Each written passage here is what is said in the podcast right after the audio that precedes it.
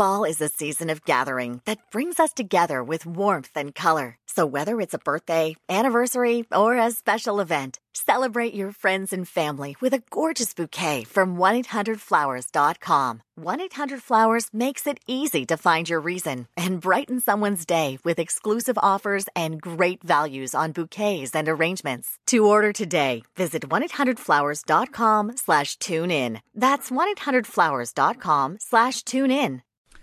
Fala galera, estamos começando mais um Flow Podcast. Meu nome é Monark, não é não, é Bruno, mas me chamam de Monark. Aqui está o Igor.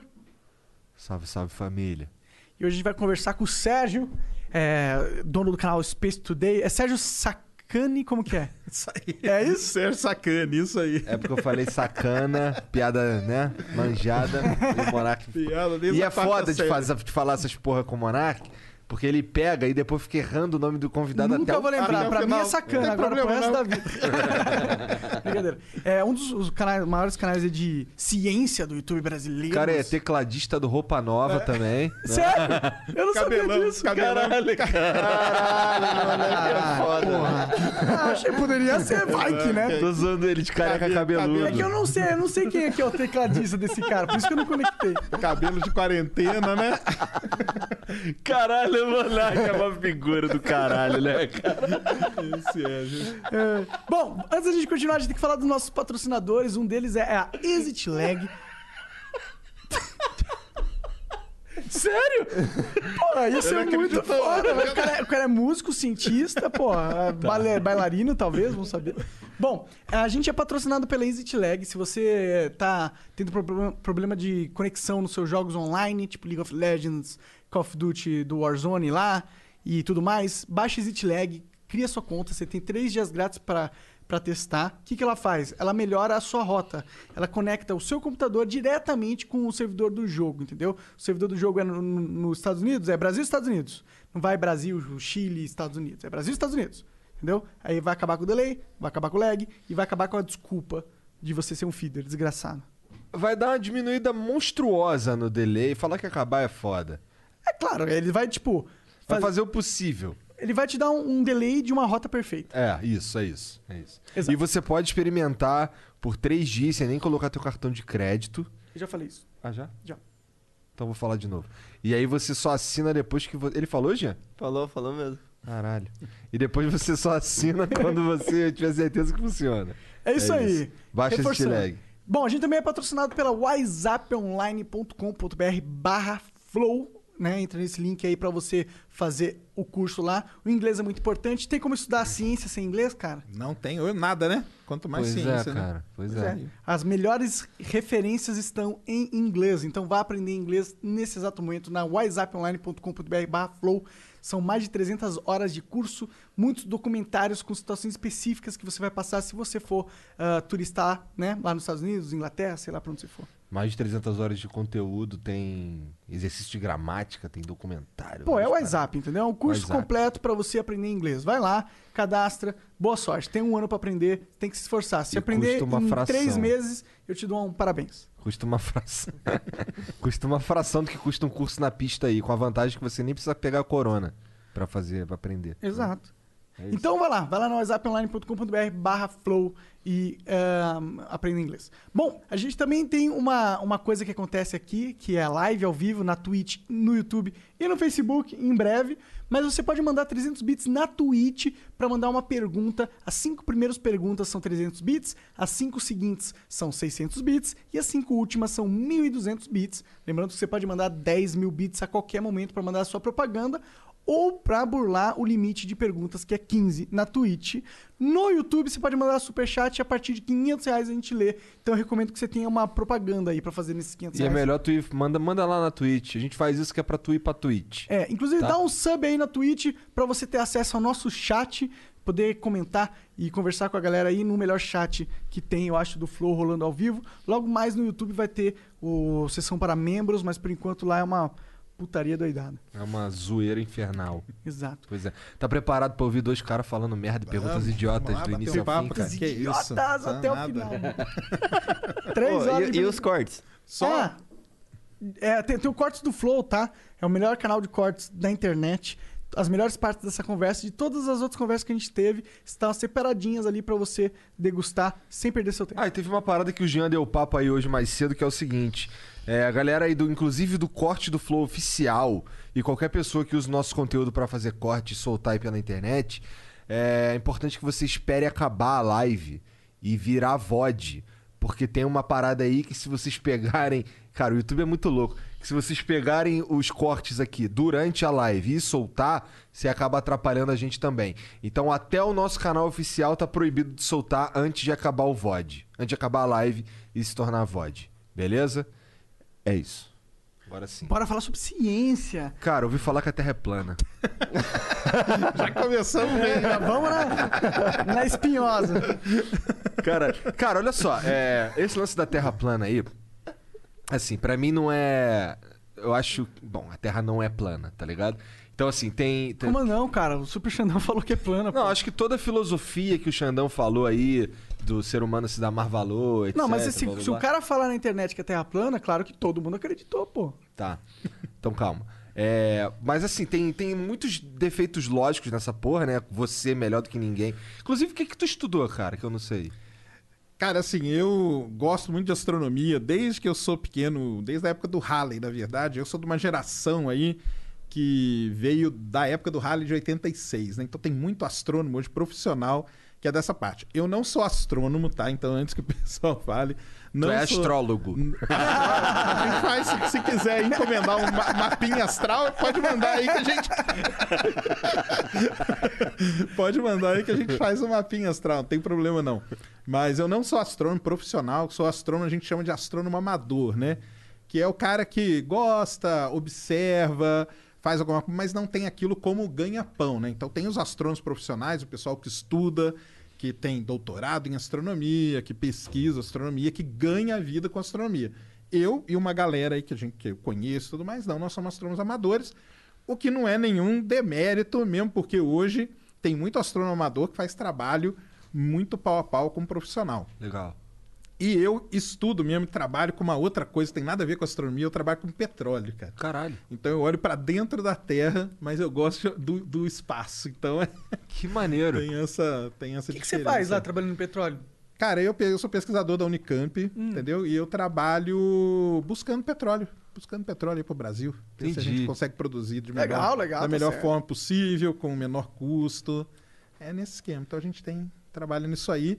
E na astronomia é um hobby, né? Então fui levando desde lá de, da, da- do meados da década de 80, É sempre de gostei quanto, de olhar quanto o tempo que céu, passa o Halley, cara? tal. O Halley é 76, né? 76 anos, então vai demorar pra passar. Ah, qual foi a última vez que ele passou? 86, vai Oi. passar lá em 2061. Ah, eu, se eu não me acho que eu tô vivo até lá. É. Ra- ver, né? São raras as pessoas que veem o Halley, o Halley duas vezes, né? É. E vê mesmo, né? Porque a passagem de 86, tem muita gente que fala assim: ah, não, mas eu não vi, mentira, o Halley não passou. Passou. O problema, os astrônomos já sabiam que não ia ser a melhor passagem dele. Só que nós estamos falando de 86, né, cara? Então não tinha essa disseminação de informação igual tem hoje. Então ficou aquele negócio ali, é, num grupo fechado, você sabia que não ia ser uma maravilha, mas eu vi o Halley, cara. Eu morava no interior de Minas, numa cidadezinha lá, vi o Halley Que da bonitinho hora, no céu. mano, que massa. Eu tinha um ano, que pena. Tá bom, eu vejo o próximo. Eu Eu- espero. Você se vai, Deus me tá- ajudar. Você tá no, no- no- naquela que pode ver. ó. Mas como, é que, como é que funciona o Halley? Tem um cara lá na, na borda que aperta um botão e dispara um Halley assim, ele fica contando ali. Tá aí uma das da borda, né? Da borda da, da terra.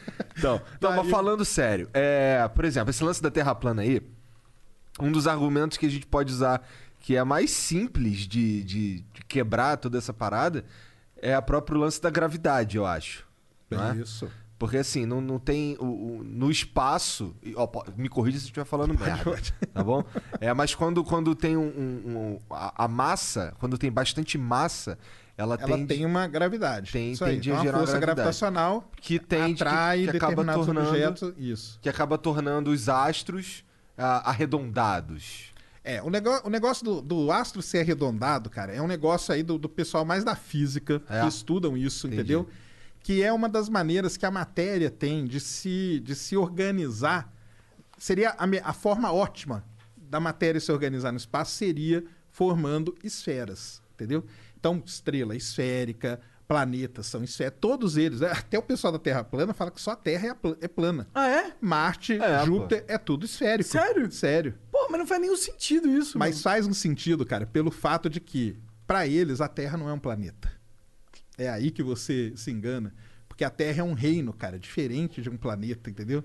A Terra é um reino coberta pelo domo e tá tudo ali dentro. Então você tem esferas. Às vezes, Marte pra eles é esférico, cara. Entendi. Não é outro reino. Não é outro reino. Marte é um planeta daí. Reino de quê? De Deus? É, aí tem, entra pra esse, pra esse lado. Entendi. Mas o, o lan- um dos lances, assim, da gente, né, bater com o pessoal da Terra plana e tal, é que numa Terra plana é muito complicado explicar a gravidade. Tanto que eles não explicam. Pra eles, gravidade não existe.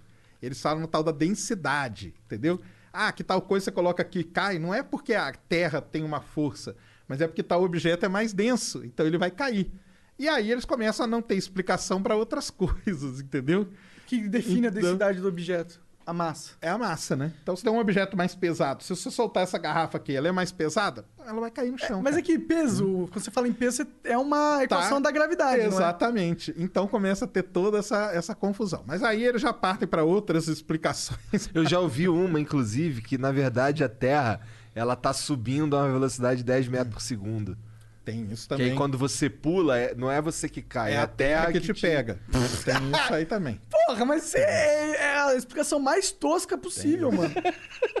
Porque como foi falado aqui, né? A Terra, ela é redonda. Ela não é esférica, não é isso? Aham, É verdade. É, é redondo. Essa Terra é uma, uma- um disco de pizza, sendo que a Antártica seria a borda da...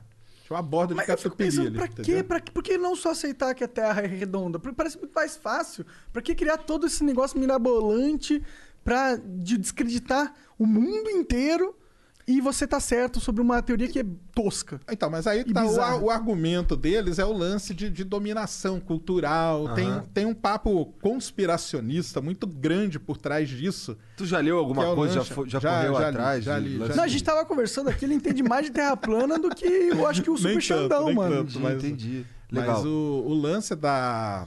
Tem esse lance conspiracionista muito grande, entendeu? Que não sei porquê. Todo mundo resolveu falar que a Terra é redonda para fazer a sua cabeça, cara. Então você virou tipo, um gado, entendeu? Seguindo a Terra redonda. Mas você tem que abrir o seu olho, porque não é, cara. Tá? Você tem que conhecer a verdadeira verdade. Entendi. Entendeu? E por que que foram pro. Por que que falaram que é a esférica que é o ruim e a plana que é o bom, entendeu? Então tem esse lance todo aí, que é um lance conspiracionista muito grande que tem por trás disso. Imagina. É, o Xandão tava falando que, tipo, ah, se a Terra é redonda, o universo é gigante, o ser humano é uma partícula minúscula, então você tira o valor do humano.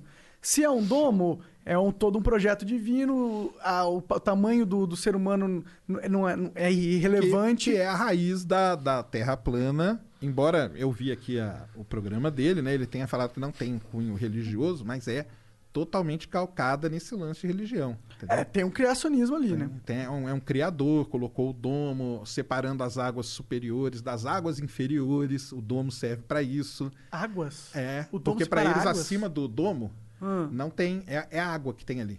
Tem entendeu? água? É o que eles falam, né, cara? Caralho, que viagem, Essa que é a ideia. Tanto que eles pegam e pegam uma imagem de um telescópio desfocado ou de uma câmera desfocada. E quando eles mostram assim, tá, tá balançando a imagem. Não sei se vocês já viram, né? Quando tá fora de foco. Aham. Então eles falam aí, tá vendo? Tá provado que é a água que tem acima do domo. Porque tá balançando, mas é a atmosfera. Por que, que eles não que pegam faz esse telescópio aí e miram. Enfia no meio do. Ah, Não, não. E mira, sei lá, nas pirâmides ou no Everest. Porque aí eles entram. Cara, aí é, pra, pra eles tudo tem explicação. Ah. Aí tem o lance de perspectiva, porque tá muito longe e a perspectiva não deixa você ver. Entendeu? Tem coisa na frente. Isso. E aí tem o lance da. Também eles falam pelo lance da refração e tudo mais. Mas é que o Everest é o ponto, é o ponto mais, alto do quilômetros de planeta. altura, né? Então daria pra tu ver de qualquer lugar do planeta, eu acho. Verdade. Né? mas, então, é uma mas esfera, não, porque se ela você é um- estiver muito longe. Isso, galera, tô falando no que. Caralho, na linha deles, Serjão tá? terraplanista, não, não, tô falando, mané. tô falando na linha deles de pensamento. Eles explicam isso. Pra tudo, eles arrumam uma explicação, cara. Entendeu? Então. O que você tem que entender é ler a explicação deles e ver onde que tá o absurdo dessas explicações, entendeu? Aí que é o lance. Então tem por aí, vai vai seguindo. O Xandão, coisa. ele usou muito o argumento de se você pegar e, e- olhar o horizonte na praia e fazer um cálculo, não sei o quê. Eu não lembro o que, que é. É, são os cálculos, o pessoal faz o cálculo de curvatura, né, cara? Então existem as contas aí de curvatura, que a cada tantos quilômetros você tem que abaixar um grau. E o pessoal faz essas medidas, mas essas medidas, cara, já foram feitas com laser. Tem um documentário da Netflix, muito bom, chamado Terra Plana. É, só que esse documentário aí, com todo respeito, eu achei ele feito no tom de zoeira, tá ligado? Então, cara, mas é que ele. Muita gente acha que é um documentário defendendo a Terra plana, mas quando você vê, a- tem uma parte muito boa. Tem, aliás, tem duas partes boas ali. Os experimentos que eles mostram. Aham. Que Tem eles que mostram falham. exatamente mostrando isso, do cara coloca. Então tem lugares famosos no mundo, tem o, o Salar de Uyuni na, na Bolívia, que é um, um negócio plano, que lá você poderia medir a curvatura da Terra. E eles vão para determinadas regiões ali, lagos gigantescos, onde eles fazem. O experimento dá errado, cara. É. Porque mostra que Sim. tem a, Que tem a curvatura. curvatura. Na hora que eles jogam o laser lá, não, só o laser só dá se você subir a estaca. E aí o pessoal ignora isso? Os terraplanistas ignoram Então. esse- essa evidência? Ignora, porque aí Não, pra- é porque tá ruim o equipamento. É, essa é a equipamento. tudo eles têm uma desculpa, cara. Temos- Então, tem o, o lance primordial, o lance do acelerômetro. É, eu vi O isso cara compra um, um acelerômetro de não sei quantos mil dólares, 50 mil dólares, 30 mil dólares, Coloca dentro de um troço pra não ter interferência. para não ter, porque o acelerômetro, se você andar na terra, na terra curva aqui, ele vai medir para você quantos graus você andou direitinho, sem problema nenhum. Uhum. E o acelerômetro do cara mede direitinho. Ele fala, é, deve ter algum problema nisso aqui. No É, acelerador. na primeira vez ele fala, ah, não, isso aqui foi alguma interferência que aí coloca É. dentro de um troço selado para não ter interferência, faz o mesmo trajeto e dá o mesmo resultado. Isso aí. E aí ele, ele ignora. E aí, puta, isso aqui deve estar ruim. Comprei um E que o veio último ruim. experimento no final também, né? Que o cara termina falando, é, não, não, não deu, né, cara? Então, então, a parte do experimento é boa e tem uma outra parte lá que é muito boa, cara. Que é o lance, tá? Até, a gente tá até conversando aqui antes, né? Que tem um lance muito, vamos dizer assim, se pode dizer, sociológico nesse negócio aí da Terra plana que eles tratam lá. E que eu tava até falando aqui com eles, né? Porque tem aquele lance da academia, né? a academia, os acadêmicos, né, que a gente tem. Então, por exemplo, chegar para um físico, vai aqui na USP, chega para um físico e fala: "Cara, tá- cara, eu não quero nem papo com isso, tá? O físico não quer ouvir isso". Então se criou os acadêmicos de um lado, estão ali. Até eu estava falando, tem um, um termo que a gente usa que é a torre de marfim, onde ficam os acadêmicos, e do outro lado fica o público. E não tem, cara, uma maneira hoje de conversar o acadêmico com o público. Sim. E é aí que entra, por exemplo, não, você falou que eu sou um dos maiores canais de ciência. Não sou, não, porque tem canal muito maior que o meu aí. Ah, Mas é um dos maiores. Um dos, né? Aí entra aí eu e uma turma aí toda de divulgação científica, não só nessa área, mas em todas as áreas, pessoal de biologia, até pessoal de humanas e tudo mais, que a gente tenta fazer esse meio campo entre a galera da academia e a galera do público. E aonde que o pessoal da, da Terra plana ou de qualquer uma das conspirações entrou? Entrou nessa brecha. Que aí o documentário mostra isso legal. É, eu vi a, a cientista fala sobre Porque uma isso. galera que ficou ali afastada, os acadêmicos não querem papo com Aham. eles, os acadê eles sabem que o acadêmico não conversa com o público, então eles falaram, quer saber, cara, nós vamos entrar aqui nesse meio aqui, e é aqui nesse meio que nós vamos fazer, porque eu entro aqui no meio, eu começo a crescer, eu começo a vir com uma ideia, com alguma conta, com alguma palavra difícil, e vou mostrando para aquele público a minha ideia, até o acadêmico perceber que está acontecendo esse movimento, sair daqui, chegar lá, cara, já demorou. O cara ali já conseguiu o que ele queria. Entendeu? Então, eu converso com muito pessoal da academia. Eu tô, eu tô na academia, né? Eu trabalho dentro da academia. Então eu sei disso. E você chega pro pessoal e fala assim: Ah, cara, fulano falou isso no YouTube. Que YouTube, cara? Cara, não quero nem ver isso aí, cara. Entendeu? Eu tenho aqui, tenho que fazer 35 papers por ano, cuidar de tantos alunos e tal, não tenho tempo para isso. E esse não tenho tempo para isso criou essa brecha gigantesca, entendeu? E essa brecha deu problema. E isso tem lugares que é mais agra agravado, isso tem lugares que é menos e tal. Por isso que o pessoal da divulgação científica, né? Que eu me enquadro nessa galera da divulgação. A gente tem esse, esse trabalho aí de tentar ajudar, tentar, vamos dizer, traduzir. Porque tem muita coisa legal sendo feita, cara. Só que é o jeito que é falado isso, Sim. entendeu? Se vem um cara e fala assim, não, não, aqui aplicando a equação de Gauss, o teorema de Stokes e não sei o quê, ninguém vai querer Fudeu, ouvir. já- É, já tchau. me perdeu. Já saiu. Os nomes são até legais, mas não. Agora, não se eu chegar nada. você e falar assim, cara, você sabia que quando uma estrela explode, todos os elementos químicos que tá aí no seu corpo são gerados? Você fala, pô, aí ó, tem um negócio, mas tem... Por trás tem toda uma ciência muito foda. Sim, a, Mas a é- física é incrível. É o jeito que o negócio é passado. Então, esse lance aí que fala lá dessa questão sociológica e tudo, Isso aí é muito importante, entendeu? Hoje tem uma galera da academia que já tá É isso que eu ia perguntar. tentando- Eles estão acordando? Porque eu acho que Terra Plana a gente tá vendo que ele está é mainstream mais do que nunca. muito mainstream e muitos já me falaram o seguinte, cara, acordamos, quando a gente foi ver, a água já tava na bunda, entendeu? E agora, como que você vai fazer pra ir combater esses caras? Aí não tem. Mas será Porque que eles é ainda não se mantêm na Torre de Marfim? Porque eu sinto isso ainda. Eu sinto, eu sinto uma prepotência muito grande Muito desses caras na, na posição de poder acadêmico, sabe? E eu acho que isso é uma. Hello, Discover here to explain our cash back match. Here's how it works we give you cash back for using your Discover card on the things you were going to buy anyway. Then we match that cash back in your first year. And that's why we call it Cashback Match. Now to recap and say cashback one more time. We match all the cash back you've earned at the end of your first year automatically. Discover. Exceptionally common sense. Learn more at discover.com slash match. Limitations apply. OMG. Your BFF's birthday is here and you don't know what to get her? No worries. 1-800-Flowers.com has you covered. 1-800-Flowers is the ultimate birthday gifting destination. For those who know, it's not about giving a gift. It's about giving the gift. Make every birthday brighter with exclusive offers and great values on gorgeous bouquets and arrangements. To order today, visit 1-800-Flowers.com slash tune in. That's 1-800-Flowers.com slash tune in. uma- um fenômeno que eu vejo se repetindo não só no Brasil, mas no mundo todo. No mundo todo. Então, tem isso, tem muita, tem muito. Muitos não querem descer, muitos não querem falar com o público, entendeu? Te- Não vou falar todos, porque tem uma galera que tenta. Esses caras, muitos desses que tentam, eles acabam sendo mal vistos dentro da própria academia, entendeu? Falar, cara, você tá aí fazendo um programa de divulgação, ou você tá no Twitter tentando convencer o cara, por que que você não tá sentado escrevendo seu paper, cara? Entendeu?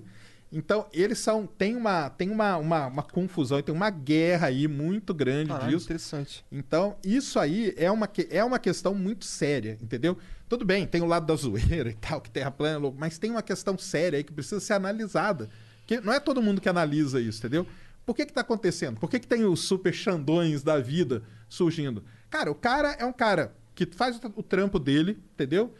Apresentaram pra ele uma ideia, ele começou a questionar aquilo, só que, cara, a voz que ele tem atinge milhões de pessoas. Quando que um professor vai sair de lá e vai atingir esses milhões? Hoje é difícil, mas se esse trabalho tivesse começado lá atrás, É, se tivesse um super professor aí, né? isso. Ou se tivesse começado a aproximar, entendeu? Sim. Às vezes nem precisa ser o professor, por exemplo, ó, Igor, você trabalha comigo? Cara, ó, vou te dar aqui uma função. Você vai pegar os papers aqui, os artigos científicos, e vai traduzir isso, chama press release até que a gente chama. Você vai traduzir isso de um jeito para o público começar a se interessar. Se isso tivesse sido feito 30, 40, 20 anos atrás, hoje a situação já era diferente. Imagino. Entendeu? Então tem essa, essa questão aí, ela é uma. Assim, a questão terra plana e tal, pra mim vai muito além da, da zoeira. A zoeira tem, óbvio, existe, né? Mas ela vai muito além disso, cara. Porque E- tem essa. E, e os professores, eles, esses acadêmicos, eles partem é, é, nessa posição porque eles se sentem, tipo, como se fosse per- perder o tempo deles. Pô, estudei 40 anos aqui pra chegar na física mais avançada de toda a humanidade eu vou ficar explicando pro mongol que não entende que a Terra é redonda. Desculpa de novo, né? Foi mal. Alguns, alguns sim, tá? Alguns têm tem esse lance. Mas, como eu falei, tem alguns que estão querendo, cara. Estão querendo sair. O lance é que dentro da academia a gente tem uma pressão muito grande também, entendeu? Tem que ir lá, tem que publicar artigo, tem que correr atrás de projeto, porque é o projeto que dá dinheiro, tem que cuidar de X alunos de mestrado, de doutorado, de iniciação. Então acaba e fala, pô, cara, agora eu vou parar isso aqui, porque tem um cara ali falando que a Terra. Que Terra. Cara, a Terra não é plana, cara. Deixa esse cara falando quieto ali. O problema é esse. Deixa ele falando quieto ali e foi crescendo, entendeu? Deixa, o deixa ele falando ali no canto dele, hoje já não, o pessoal já sabe que não, não vale. É exatamente isso que a, que a moça fala lá no, no documentário Netflix. Isso. É, tem razão. É, mas essa parada do Terra plana é uma merda. Mostra que a sociedade tá confusa e, com, e né? Tá, tá tentando rever muitas coisas aí. Mas acontecem muitas coisas boas na ciência também, eu imagino. Oh. Tipo, e. Você tava falando que tava numa live aí do. Isso, tava falando aí pro pessoal aí que tá. Até falei pro pessoal entrar aí no Flow, na Twitch, no, no YouTube. Ontem, por exemplo, aconteceu um negócio sensacional, cara. Que foi uma sonda chamada Osiris Rex, né? Osiris de Osíris, né? Daquele, daquele deus, né? Ela encostou num asteroide chamado Beno. Beno é uma ave também mitológica, egípcia, que foi dado o nome.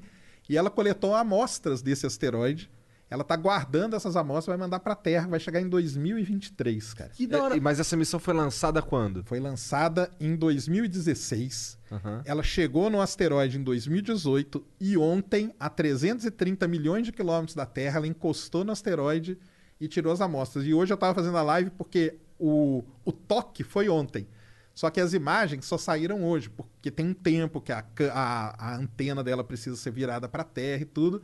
E hoje, antes de vir para cá, eu estava mostrando as primeiras imagens desse toque no, no asteroide B, na 330 milhões de E por quilômetros. que, que esse asteroide é importante? Muito legal. cara. Esse asteroide, cara, ele é muito. Asteroide é muito importante porque os asteroides, quando teve a formação do sistema solar, muita coisa formou planeta, que são os planetas que a gente conhece, e teve um resto de material que ficou jogado aí pelo sistema solar.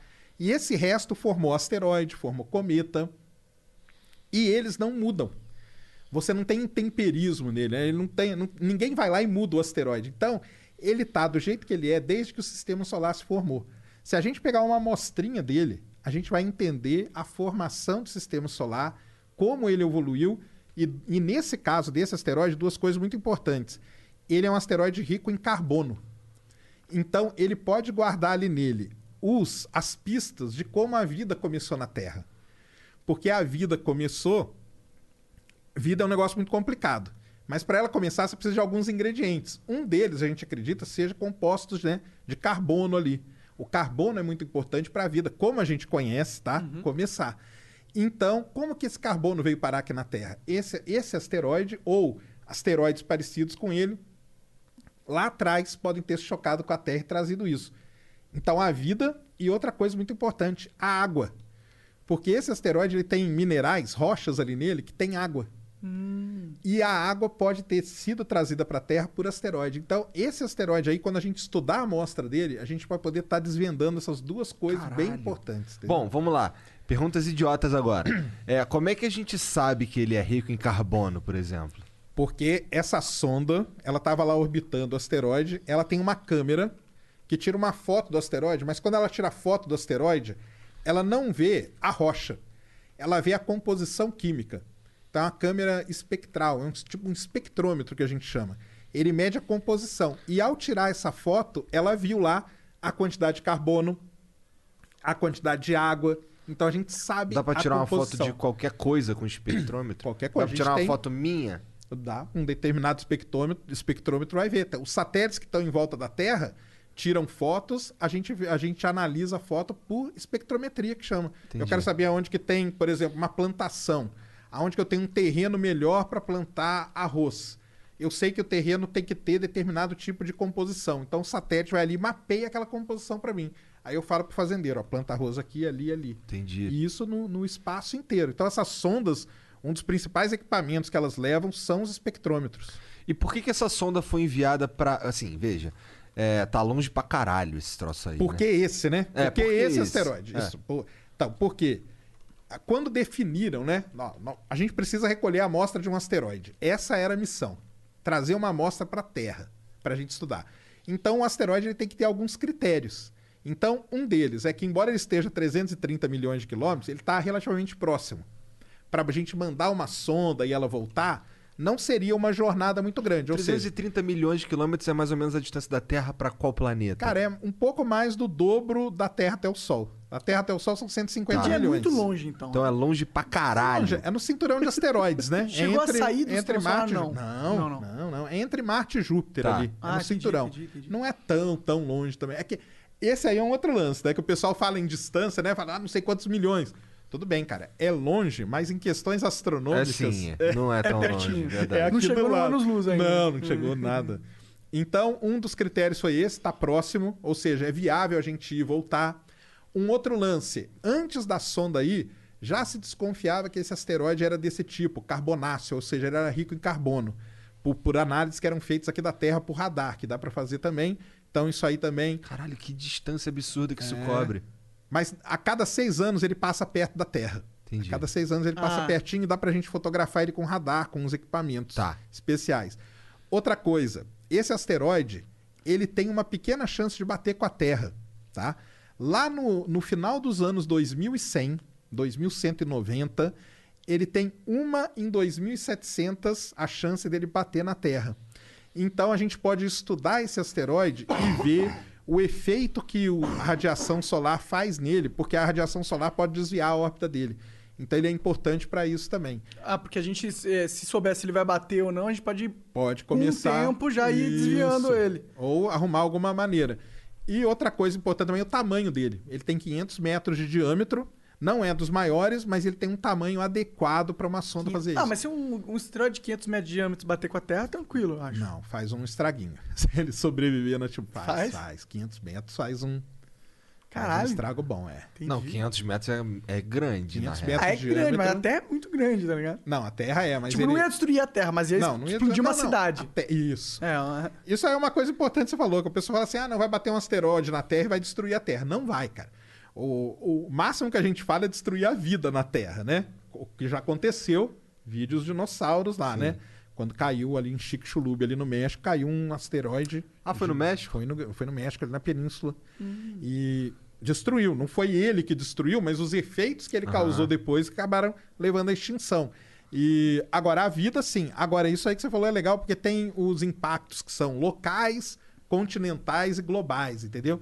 Então, destes 500 metros, ele estaria ali num impacto basicamente, talvez continental, entendeu? Ia ter efeito. Se ele cai no mar, também depende muito de onde ele cai. É um tsunamizão. De tsunamis. Então. Nossa, tsunami é um negócio assustador, O mano. problema, na verdade, do, do, do, do impacto desses objetos é o que vem depois disso, entendeu? Então é tsunami, é, às vezes disparar algum vulcão que está extinto, alguma falha muito grande, Entendi. coisa desse tipo, mudar o clima, mudar a atmosfera, o tanto de poeira que ele vai levantar. Então tudo isso é que vai causando os efeitos. Não é o, o impacto em si, entendeu? Não é uma bola de boliche bateu ali, Entendi. derruba todo mundo, Sim, sim. entendeu? Mas Louco foi muito demais. legal isso aí que aconteceu. Então, é. E aí entra o pessoal que fala, né, que é tudo mentira, que ah, não, ah, não. É uma fraude, é uma Aí fraude. todos os todos os, os- os experimentos científicos rolando na- em todos os países são todos fakes pra criar. Não, não é impossível. Não, e o mais legal dessa missão aí, só pra completar, Claro, claro. O cara que o cara que tá cuidando da missão, o pesquisador, ele é da Universidade do Arizona. Já, já tira ele da NASA, tá? Ele é da Universidade do Arizona. Ele falou ontem, cara, ele tava dando entrevista ontem que eles estavam seguindo a telemetria, né? E ele falou, cara, isso aqui é o trabalho de 16 anos da minha vida. 16 anos da vida do cara esperando aquele momento ali. Caralho, ele devia estar em êxtase, Não, né? ele, tá, ele falou, eu não consigo nem falar, cara, porque são 16 anos esperando isso acontecer. Então é muito, muito legal. Muito tempo, né, mano? Então não é só a NASA que manda essa- essas missões? Não, não, não é, cara, não é. A NASA, cara, tem um negócio aqui muito... Muita gente fala da NASA sem muito saber o que que é a NASA, né? O que que é a NASA? A NASA é uma agência governamental dos Estados Unidos que cuida da aeronáutica e da astronáutica. A NASA é isso. Ela precisa de lucro? Não, cara. Então o pessoal fala assim: não, a NASA tem que ter um lucro absurdo. Que lucro, cara? Ela é uma agência do governo. A NASA ela luta no Congresso por orçamento. Eu estava até falando com o Monark antes, não sei se o pessoal sabe qual é, qual é a grana, porque todo mundo fala assim: não, a NASA tem muito dinheiro. Muito quanto, cara? Sabe quanto que é o orçamento da NASA? Ah. 20 bilhões de dólares. 20 bi. Sabe qual é o orçamento do Exército Americano, das Forças Armadas? Gira na casa dos 700 bi. Então, você acha que a NASA tem muito dinheiro? Ela tem 20 bilhões de dólares. Então vamos parar de falar em computador tomar- da NASA, da NASA para falar em computador do Exército Exer- Americano. Pô, Exatamente. e- aí e sim. quer, quer mais conspiração que o exército americano? Pô, os caras tiram é, ditadores pra roubar petróleo, porra. Então, então tem esse lance. E a NASA também, outra coisa. A NASA hoje, no dia de hoje, que a gente tá gravando hoje, ela não tem nenhum foguete, cara. Tá? Foguete a NASA não tem. É só a SpaceX. A SpaceX tem, a ULA tem, que é uma outra ULA? empresa, United Launch Alliance, a Rocket Lab, que Tem é outra Blue, empresa né? americana, do- tem a, do, a Blue Origin, Blue Origin, é. entendeu? Aí tem, então, essa empresa tem. A NASA tá fazendo um novo foguete para ela, mas hoje ela não tem. O que, que a NASA faz? Ela consegue verba no Congresso americano, lá, X milhões, e esses X milhões são dedicados à ciência, porque não é tudo da NASA que é dedicado à ciência, tem várias outras partes. Então, nesse, nessa grana aqui de ciência, a NASA chega para as universidades e fala assim: galera, é o seguinte, ó, eu tenho aqui X milhões, me mandem projetos. Aí você manda um projeto, ó, cara, eu quero estudar Vênus, procurar a vida em Vênus, né, que tá em alta ali agora e tal, não sei o quê. Aí o monarca fala assim: não, não, eu quero estudar um cometa. Aí eu chego e falo: não, não, cara, nós vamos estudar Saturno. Então eles têm rodadas onde esses projetos são apresentados e aí vão sendo aprovados ou não. E tem uma parcela da grana que vai para desenvolver a sonda, pagar o pesquisador, pagar o, o lançamento e tudo mais. Então, a NASA ela é mais uma, vamos dizer assim, ela funciona gerenciando tudo isso. O E pessoal fala da NASA também, né? fomentando. Hoje, um dos principais papéis da NASA é fomentar o desenvolvimento da indústria astronáutica. Por isso que ela decidiu não lançar mais foguete desde 2011 e propôs para empresas aparecerem. Aí veio a SpaceX, do Elon Musk, e na época era uma empresa chamada Orbital. Hoje a Northrop Grumman, que é uma gigantesca aí do ramo de até militar, o pessoal conhece muito, comprou essa Orbital. Mas essas duas empresas, elas acabaram tendo, eh, ganhando contratos com a NASA para poder lançar carga para a estação. Agora a Boeing também vai poder lançar astronauta para a estação. Entendi. Então, um dos objetivos da NASA importante, você falou muito bem, é esse: é fomentar. Ela não quer monopólio, ela não quer nada disso, ela quer fomentar a indústria, ela quer as empresas todas ali se movimentando e desenvolvendo, porque os caras veem que isso que é importante, né, cara? É tá todo esse mercado aí, vamos dizer, borbulhando de ideia, de coisa. Então o cara ali vai lá e fez um, um robozinho que pode pousar na Lua. O outro ali fez um não sei o quê, o outro ali fez um foguete que pousa, no caso do Elon Musk. E, e- e isso que eles gostam, eles querem fomentar todo esse mercado. Mas então, essas empresas aí, vamos lá, SpaceX, é, para ela ganhar dinheiro, ela depende do governo americano? Hum, Porque assim, qual que, é, qual, que é, qual que é a grande vantagem econômica de, sei lá, ir posar na Lua? Nenhuma. Não tem nenhuma, né? Aí que tá. Então o negócio da Lua, né? O negócio da... Então vamos... Não, qualquer coisa, qualquer Não, coisa. aí entendi. Tem, tem vantagem. É? Tem muita vantagem, tá? A, no caso da SpaceX, né? Da onde que vem a grana dela? Ela tem um mega contrato com a NASA, dois, aliás. Ela tem um contrato de levar carga para a estação e agora ela tem um contrato de levar astronauta para a estação. Então são contratos bi- Bilionários. bilionários, Ah. bilionários. Fora isso, a SpaceX lança satélite para qualquer, qualquer lugar. Então, há pouco tempo teve um satélite argentino que foi lançado pelo Falcon 9. Então, o Falcon 9 tem lá, custa X milhões lançar um satélite pelo Falcon 9. Aí a Argentina fala: opa, legal, eu podia lançar no foguete A, B, C, D, E, vou lançar no Falcon 9. Ele está aqui de acordo com o que eu preciso e com a grana. Vai lá e paga. Então, o, no caso a SpaceX, ela ganha dinheiro também por outros, Tá. por esses outros lançamentos. Vamos lá, pro negócio da Lua, né? Você falou, ou qualquer outra coisa, né? O que que tem de, vamos dizer assim, ah, qual que é a vantagem econômica de ir explorar, por exemplo, um asteroide desse? Aham. Entendeu? Qual que é a vantagem econômica É, eu consigo tem? imaginar. Tem- Deve cara, ter diamante, tem- deve então, ter muito esse porra. asteroide aí, no caso, ele tem ouro e platina, tá?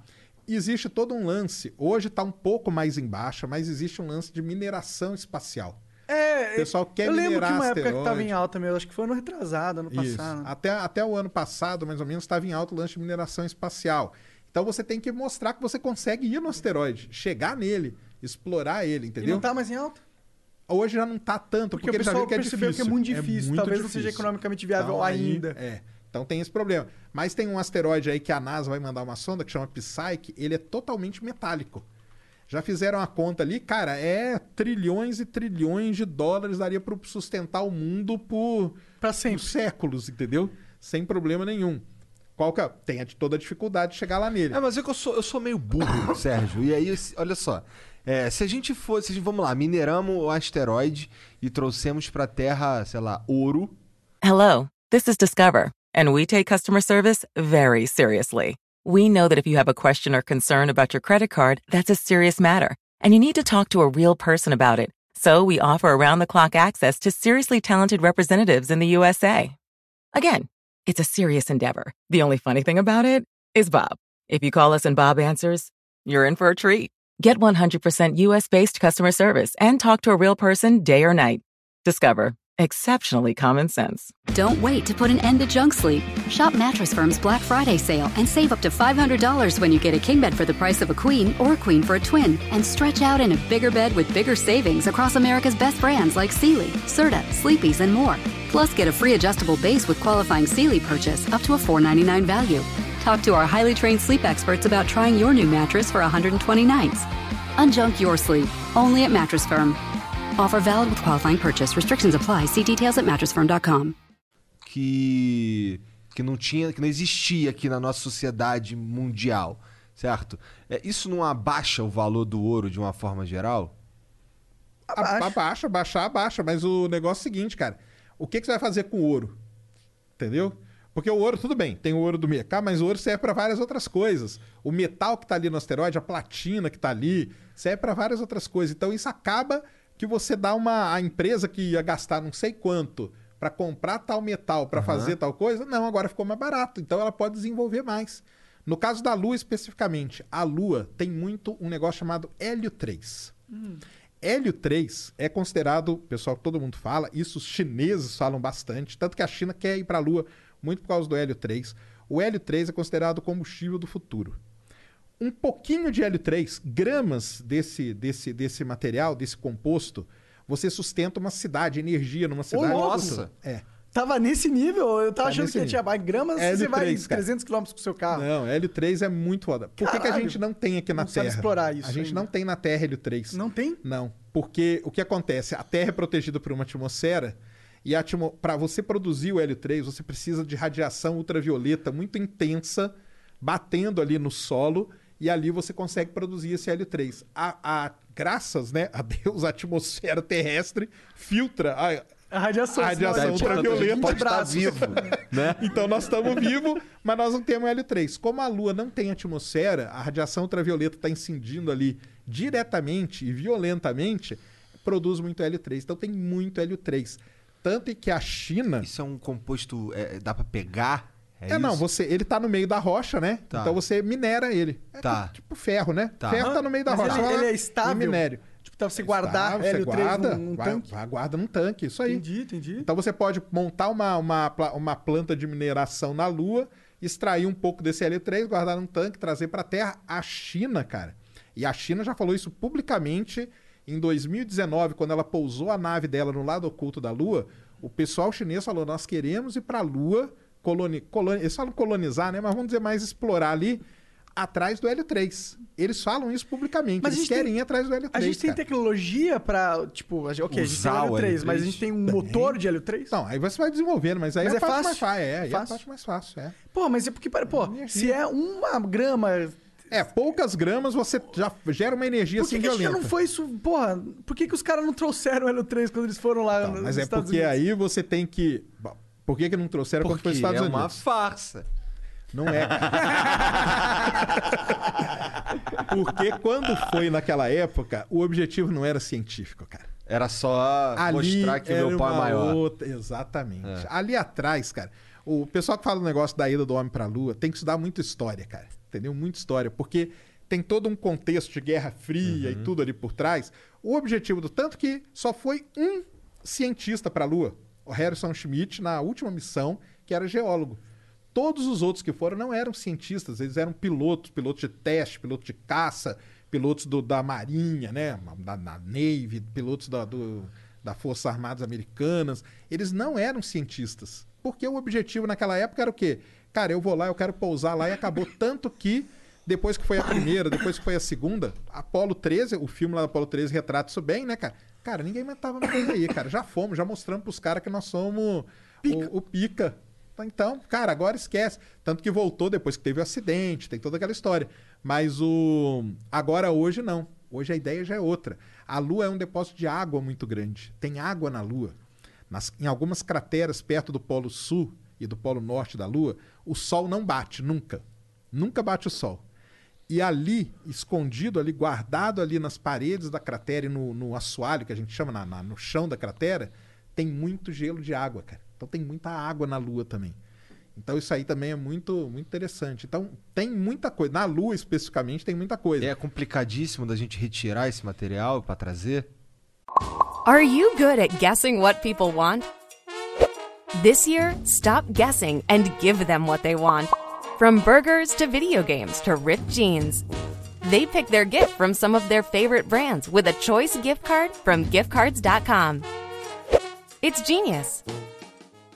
Tanto é complicado que nós estamos aí há quantos anos tentando voltar para Tamo a Lua. tentando. Estão tentando. Agora, os Estados Unidos diz agora que Em 2000. Aí tem uma outra coisa também, né? Que o Xandão falou que em 2024 a gente vai pra Marte. Ninguém vai.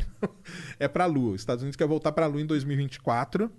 E ele quer pousar no Polo Sul da Lua. Porque naquela época também, na década de 60, quando foi, eles pousaram na região mais equatorial, ali no meio da Lua.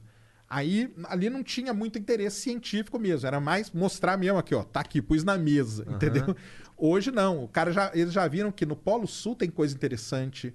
Então vamos pousar ali. Então eles estão desenvolvendo tudo hoje para guiar esse, essa, essa ida agora. é Na década de 2024. 60 também a gente, já, a gente ainda não sabia sobre essa Esse água. hélio. o hélio A três. água não sabia. E o hélio três? O hélio, o hélio 3 também não sabia. Ti- Tinha-se ideia de que podia Mas não ter. era mainstream ainda. Não, não Essa era. ideia. Porque aí depois foram várias sondas para a Lua, né?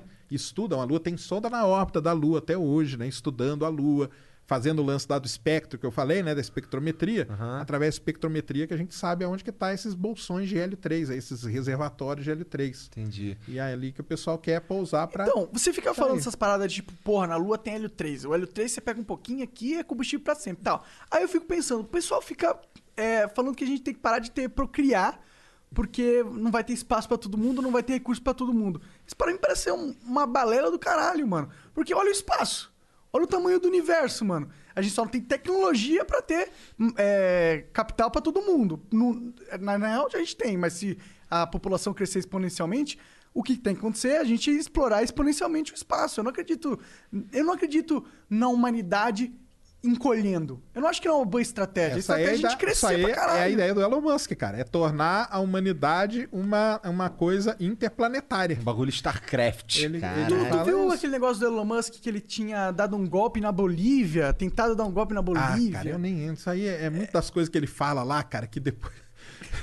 É, porque o lance do, do- do- da Bolívia, ele tem, o- tem as reservas, né, do, do material que ele usa lá É, de para lítio, É, o batteries. lítio para bateria da, da Tesla, né, cara? E ele teria. Cara, mas ele mesmo já falou que tá- cair, isso aí tá um rolo gigante também, né? A galera. A galera pega muito no pé do Elon Musk, né, cara? Por, por várias coisas que ele fala, eu acho que ele tinha que sair um pouco do Twitter. Tanto que quando a Gwen Shockwell, que é a CEO da SpaceX, ela meio que não deixa mais ele falar muito, entendeu? Ó, baixa sua bola aí, você tá falando muita merda aí no Twitter, entendeu? Mas, cara, é o jeitão dele, né? É aquele jeitão dele. Aí ele fala lá. Dizem cara, que ele gosta de falar merda, comprar ações pra caralho e é, esperar. Tem esse lance aí também. Como ele domina esse, o lance dele, né, cara? Mas o pessoal fica lá e fica assim: não, Elon Musk é um bandido, o outro, não, ele é um mocinho. Cara, pra mim ele é só um empresário, cara. E quer grana, cara. Quer grana. A vida dele é essa. Acho que ele nem cara. quer grana, mano. Eu acho que, eu, pra, pra questão do Elon Musk, eu acho que além da grana, ele quer ser o cara que fez a coisa mais pica na Terra. Ele quer ser, ele, eu acho que é isso pra ele, na minha opinião. Aí essa ideia dele aí de tornar a humanidade interplanetária e tal, cara, a ideia é legal, é legal pra caramba, cara. Só que ele mesmo, ele deu. Semana passada teve um congresso virtual da Mars Society e o Elon Musk falou sexta-feira, a tarde toda, pros caras lá. Eu assisti, entendeu? Cara, ele já falou: ó, nós não vamos na próxima janela pra Marte, nem na outra, entendeu? É difícil pra caramba, mas nós estamos trabalhando, cara. entendeu? Nós estamos trabalhando pra um dia aí, quem sabe a gente manda uma nave só com carga. Mas mandar gente pra lá, cara, eu já sei que é muito complicado, é muito difícil, entendeu?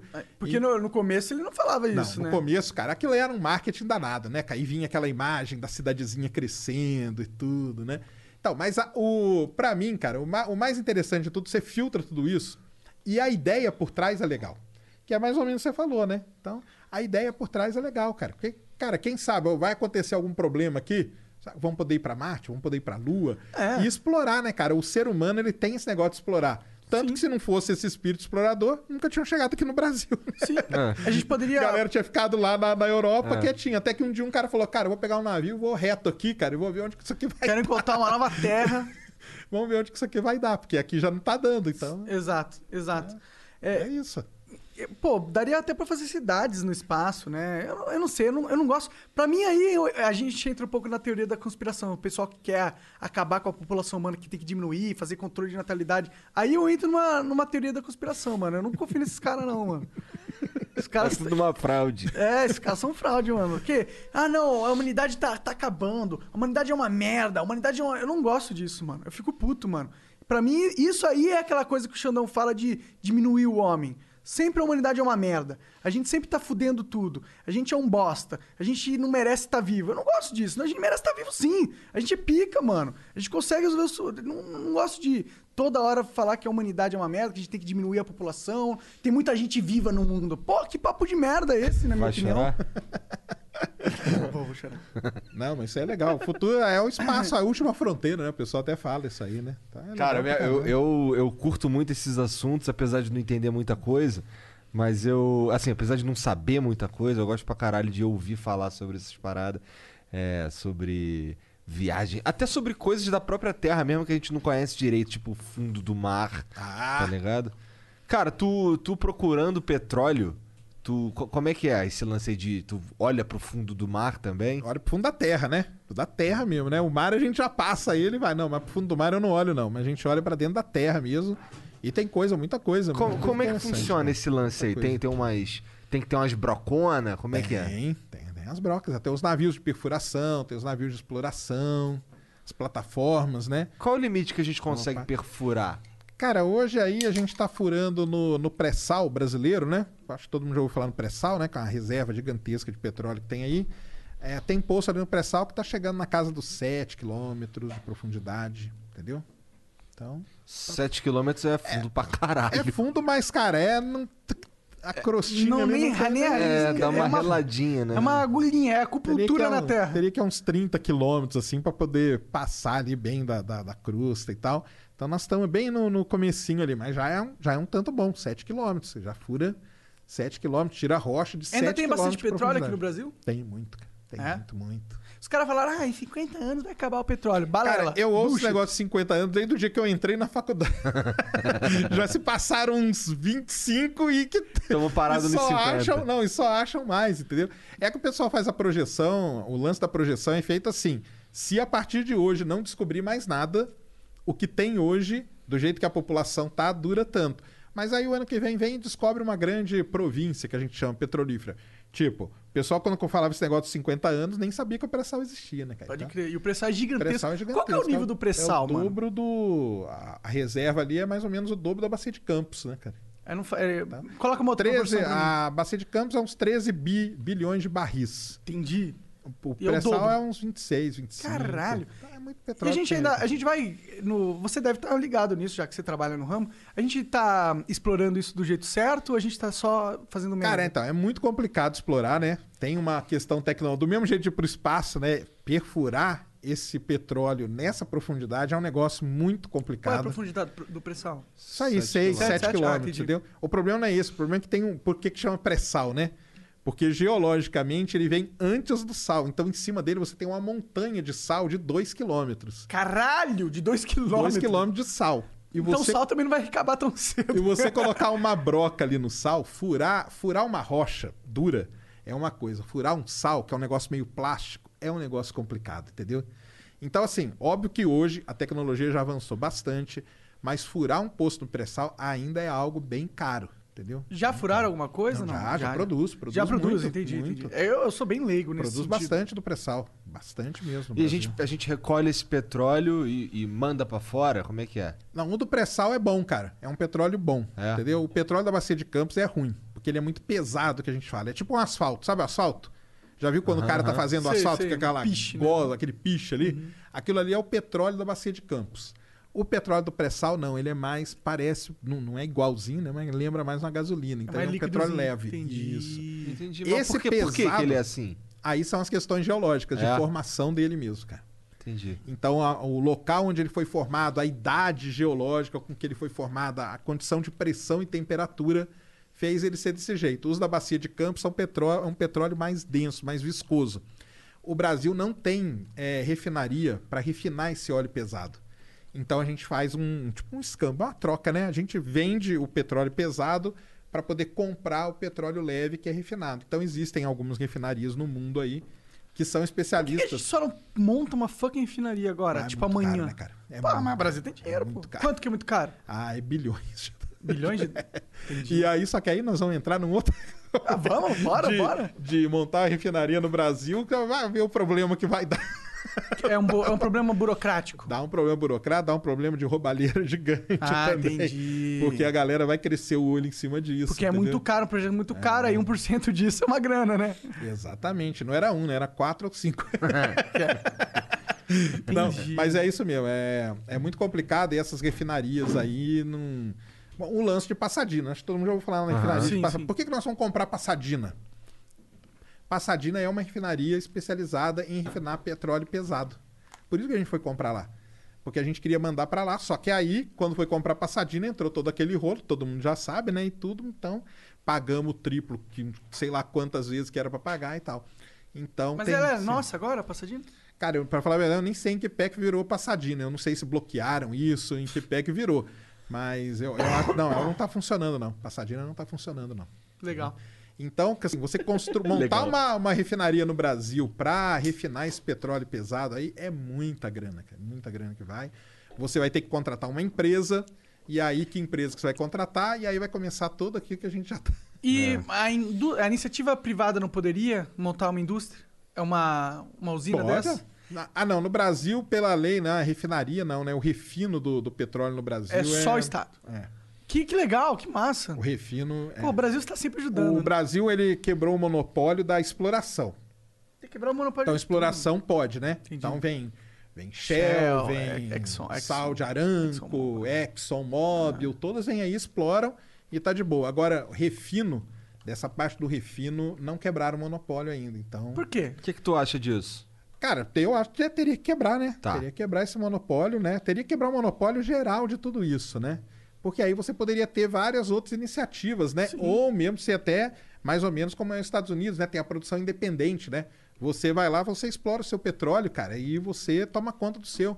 Então você produz lá alguns barrizinhos, sei lá, 100 barris, barris de petróleo por dia, entendeu? Pô, 100 barris de petróleo por dia dá uma graninha ali pra você e tal, não sei o que, isso. E você produzindo, você cria uma cadeia de, de, de, De microprodutores, né? e de coisa ao seu redor, entendeu? Porque aí para você produzir vai ter, ter que vir o cara que vai furar, vai ter que vir o cara que vai fazer não sei o quê. Então, esse negócio é, é interessante. Aqui no Brasil, assim, tá, ah, tá, tem, tem a quebra do monopólio, tá, mas não é qualquer um que pode. Tem, tem as empresas. Hoje tem empresas particulares, mas mesmo assim é um negócio que é muito dominado por grandes empresas, entendeu? E no lance do refino, da distribuição, também acho que teria que dar mais uma, uma liberada. Tá, tá muito na mão ainda do. Né? Do Fica Estado. na mão do Estado, né? Cara. Então é complicado. Entendi. Encontrar esses. esses. Como é que tu falou mesmo? Reservatório? É, esse. tu- Petróleo? é tu não falou reservatório, tu falou outra parada que eu esqueci. É, de petróleo. Isso é um trabalho de anos? Como é que funciona anos, isso daí? anos e anos. É. Pra achar um? Pra- na verdade, quando você acha, por exemplo, o pré-sal, né?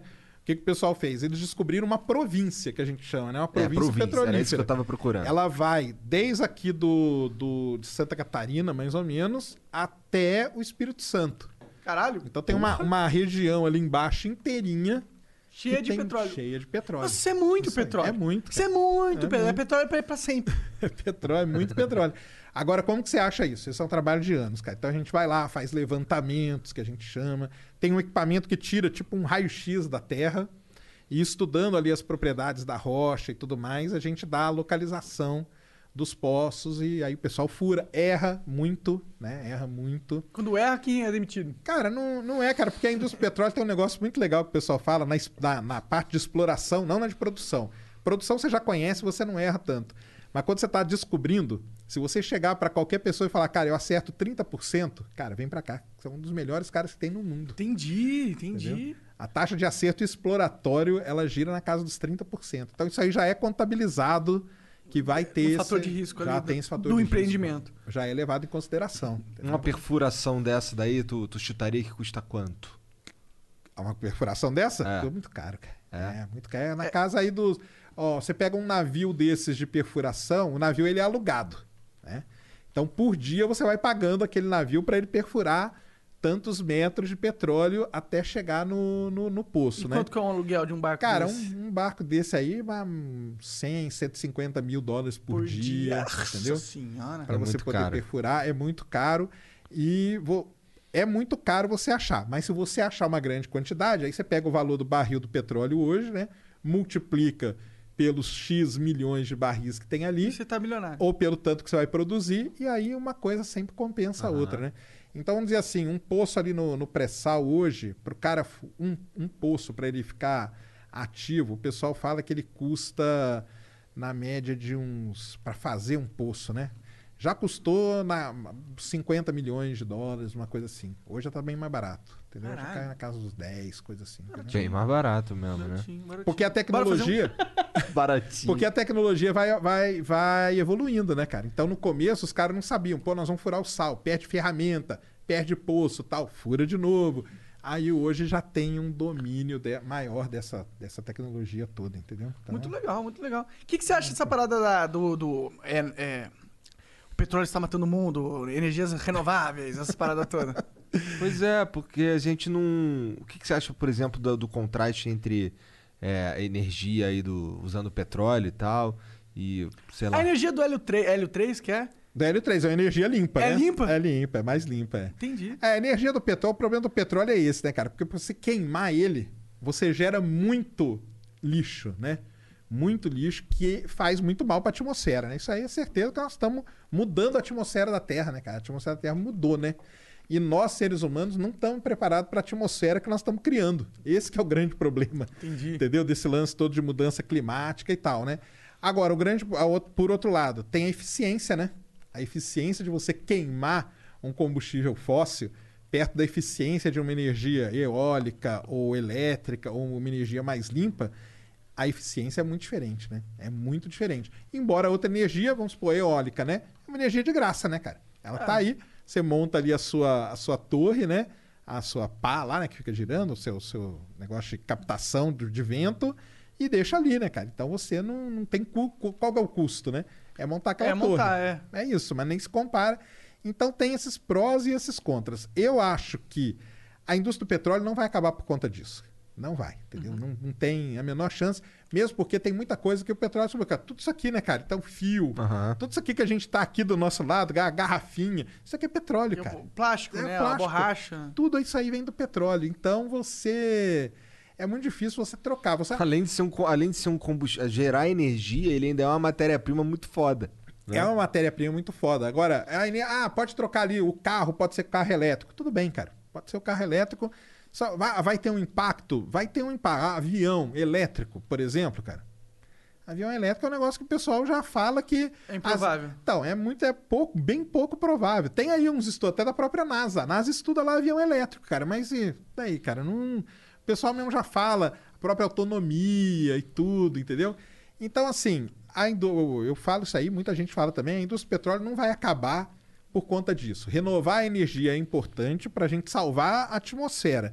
E a indústria, cara, ela vai se, se acomodando aí. Tem as outras coisas também, entendeu? Então, a indústria não acaba. Existe uma pressão? Óbvio que existe.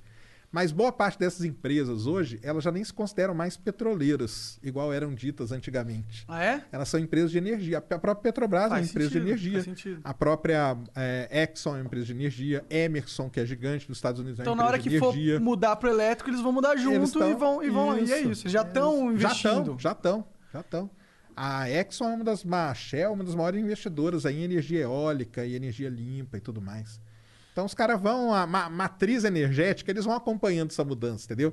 Então não tem esse negócio, não, vai acabar e faliu todo mundo. Isso aí não. Você sabe se existe alguma maneira da gente retirar é, gás carbônico da atmosfera? Tem o sequestro de gás carbônico. Tem o sequestro que a gente chama. Como que a gente sequestro de gás sequestra carbônico, é. esses caras aí? Tem Eu uma- sei porque tem no tem uma- Civilization 6. sequestro de gás carbônico lá deve ter, cara. Tem mesmo, tem Tem, mesmo. tem, tem a maneira, você sequestra o gás carbônico. O pessoal quer, faz muito. Tem, tem empresas já fazendo o seguinte: eles sequestram o gás carbônico da atmosfera, da, da atmosfera, tem as maneiras, tem os métodos lá, e eles armazenam esse gás carbônico em reservatórios de petróleo depletados. Porque você tirou o petróleo do meio da rocha, né? O petróleo, o pessoal sabia, não tem um balde lá com petróleo, não. O petróleo está no meio da rocha. A rocha é como se fosse uma esponja. Aham. Ela tem porosidade, o petróleo está ali no meio. Você tirou, a rocha continua ali. Então o pessoal está sequestrando o CO2, que chama sequestro de CO2. Podem procurar aí que vocês vão ver. Como que, como que faz Você sequestrar? tira o CO2 da atmosfera, aí tem vários métodos para tirar. entendi. E aí o pessoal injeta esse CO2 Nas nessas, rochas. nas rochas onde tinha o petróleo antes e deixa ali armazenado Entendi. para não ter problema. Então tem muito lance do tal do sequestro de CO2. E é muito caro pra fazer isso? É um pouco caro, é caro ainda. Então ainda não é Não, não é, viável não é. pra gente, tipo, tirar, sequestrar mais carbono do que a gente tá. eh, Por enquanto, não. De sequestrar mais do que a gente tá produzindo ainda Mas não. seria que. se- Por quê? Se a gente não vai acabar com a indústria do petróleo, que eu imagino que não vai acabar, como você mesmo disse, eu concordo. A gente tem que então tirar o CO2 da atmosfera. Eu acho que esse é o único, é o é único caminho lógico que a gente tem, tá ligado? Então tem muitos projetos aí envolvidos em sequestro de CO2 em empresas que você vai, até mesmo em instituições públicas, aí pelo mundo afora. Você quer ter um projeto aprovado, você faz um projeto de sequestro de CO2. Sequestrar o CO2 da atmosfera, tem as Vamos maneiras, criar uma tem ONG, os mano. métodos, Uma ONG de sequestro de CO2. e injeta ele nesses reservatórios de petróleo, cara. Existe um. Existe por acaso aí um- uma, uma linha de pesquisa para tentar usar energia nuclear de uma maneira mais. Hello, this is Discover, and we take customer service very seriously. We know that if you have a question or concern about your credit card, that's a serious matter, and you need to talk to a real person about it. So we offer around the clock access to seriously talented representatives in the USA. Again, it's a serious endeavor. The only funny thing about it is Bob. If you call us and Bob answers, you're in for a treat. Get 100% US based customer service and talk to a real person day or night. Discover. Exceptionally common sense. Tú sabes, cuando ordenas un videojuego o unas sábanas nuevas y luego llegan a tu puerta, te emocionas un poco, ¿no? Ahora imagina lo emocionante que es ordenar un auto nuevo y luego aparece en tu casa invitándote a conducirlo. Con Nissan at Home, compra el auto perfecto en línea desde donde quieras y el concesionario te lo envía directamente a tu cochera. Esto seguro supera cualquier orden. Así comienza la emoción. Los servicios pueden variar en los concesionarios participantes, sujeto a la ley aplicable. Consulte al concesionario para obtener más detalles. Ah, sei lá, cotidiana. Mais útil, né? Mais cotidiano, tipo no carro. Caralho, imagina, tipo. Uma pilha é, nuclear aqui atrás. É, um Tipo Fallout, né? É, tipo Fallout, é, tipo Fallout. É, cara, então, é, a, energia, a energia nuclear, ela tem. O grande problema de- dela é esse, né? Radiativo. É a segurança, né? cara? Faz, deu uma merdinha, Deu uma fudeu. merdinha, acabou E a, e a tudo, né, cara? fusão? Então- eu, eu vi uns vídeos aí no YouTube antigamente. Os caras falam, não, não, os caras estão projetando em 2028 Tão, um reator de fusão Até pica. ontem mesmo, até ontem mesmo saiu esse, esse, esse estudo aí pra fazer esse reator de fusão. Ah, é? É. E aí, que que... que, Cara, estão tão tentando, né? Porque o lance da fusão é você fazer ali o que acontece no Sol, por exemplo, né? Sim. Você conseguir reproduzir. Reproduzir o que acontece dentro de uma estrela, que é a fusão nuclear, na Terra é um negócio muito complicado, cara. Porque Imagina. não é, insta- não é estável aquilo ali. Então qualquer coisa explode tudo. Só que tem esse projeto aí, agora eu esqueci o nome, mas tem esse projeto aí desse grande reator de fusão mesmo. Pra tentar reproduzir o que está sendo feito dentro de uma estrela Então, aqui. e como Porque o que a gente faz aqui é, uma, é mais fissão nuclear do que fusão. Fusão, né? é, Então, a fusão mesmo a gente não tem. Agora, o lance falou assim, né? Quem que colocaria uma pilha radioativa, que a gente chama de pilha radioativa, que ela produz energia pelo decaimento radioativo, o decaimento produz calor e o calor produz energia. Essas sondas espaciais, muitas delas usam, chama RTG, entendeu? Interessante. Produção de energia por decaimento de radioisótopo. Você colocaria ela no seu carro e sairia numa Daqui a uns 50 anos que os caras. Que já passou todos os. Tanto que quando vão lançar uma sonda que leva essa pilha, Ah. O protocolo de segurança, cara, é 200 mil páginas, não é não umas mil páginas, porque imagina um foguete, o foguete pode explodir a qualquer momento, na hora que tá lançando. Imagina se ele explode com uma sonda que tava com uma pilha radioativa ali. O efeito que aquilo ali vai ter num, num raio ali de tantos Que ele quilômetros. espalha a radiação. Espalha a radiação, vai ser espalhada. Então é um negócio, Caralho. é um negócio, ainda é um negócio que precisa ser muito, entendeu? Então, o negócio que eu achava eu achei interessante no negócio que eles estavam explicando de fusão é que eles falam assim, ó, o fusão, o reator de fusão, a gente vai colocar uma energia pra ele fazer, mas na hora que ele, ele acontecer, ele vai gerar duas vezes mais energia do que a gente colocou. Então, em teoria, a gente tem uma máquina de fazer energia infinita, tá ligado? A Você- fusão, a fusão é isso, né? Você produzir ali o mesmo tanto sem, sem perder, sem nada, né? Porque nos outros métodos aí de fissão e tal, tem perda e tal. Mas no, no, no lance da fusão é manter. Agora, é complicado demais manter isso estável, cara. Estável em laboratório ou estável num reator. Então existe esse plano aí que o pessoal, eu esqueci, pô, eu esqueci o nome do negócio que eles falaram até ontem, mostraram, entendeu?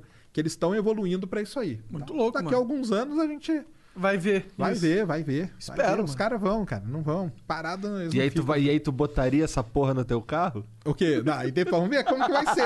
Nossa, fazer um mini reator de fusão a gente já tá muito avançado. Ué, se a gente for. Vai que a gente consegue decodificar aquela. Não, aquela é- tecnologia lá do. Ah, do Bob Lazar, Do Bob né? Lazar. Você já viu isso, cara? É, O que, que, tu, tu- que que você, você acredita que ele é maluco ou você acredita que ia acontecer alguma coisa? Bob Lazar, esse aí é o pai das, das conspirações, né, cara? É. Esse é. Esse. É, o Bob Lazar é um cara, não, cara, não dá pra acreditar, né, cara? Então, nos.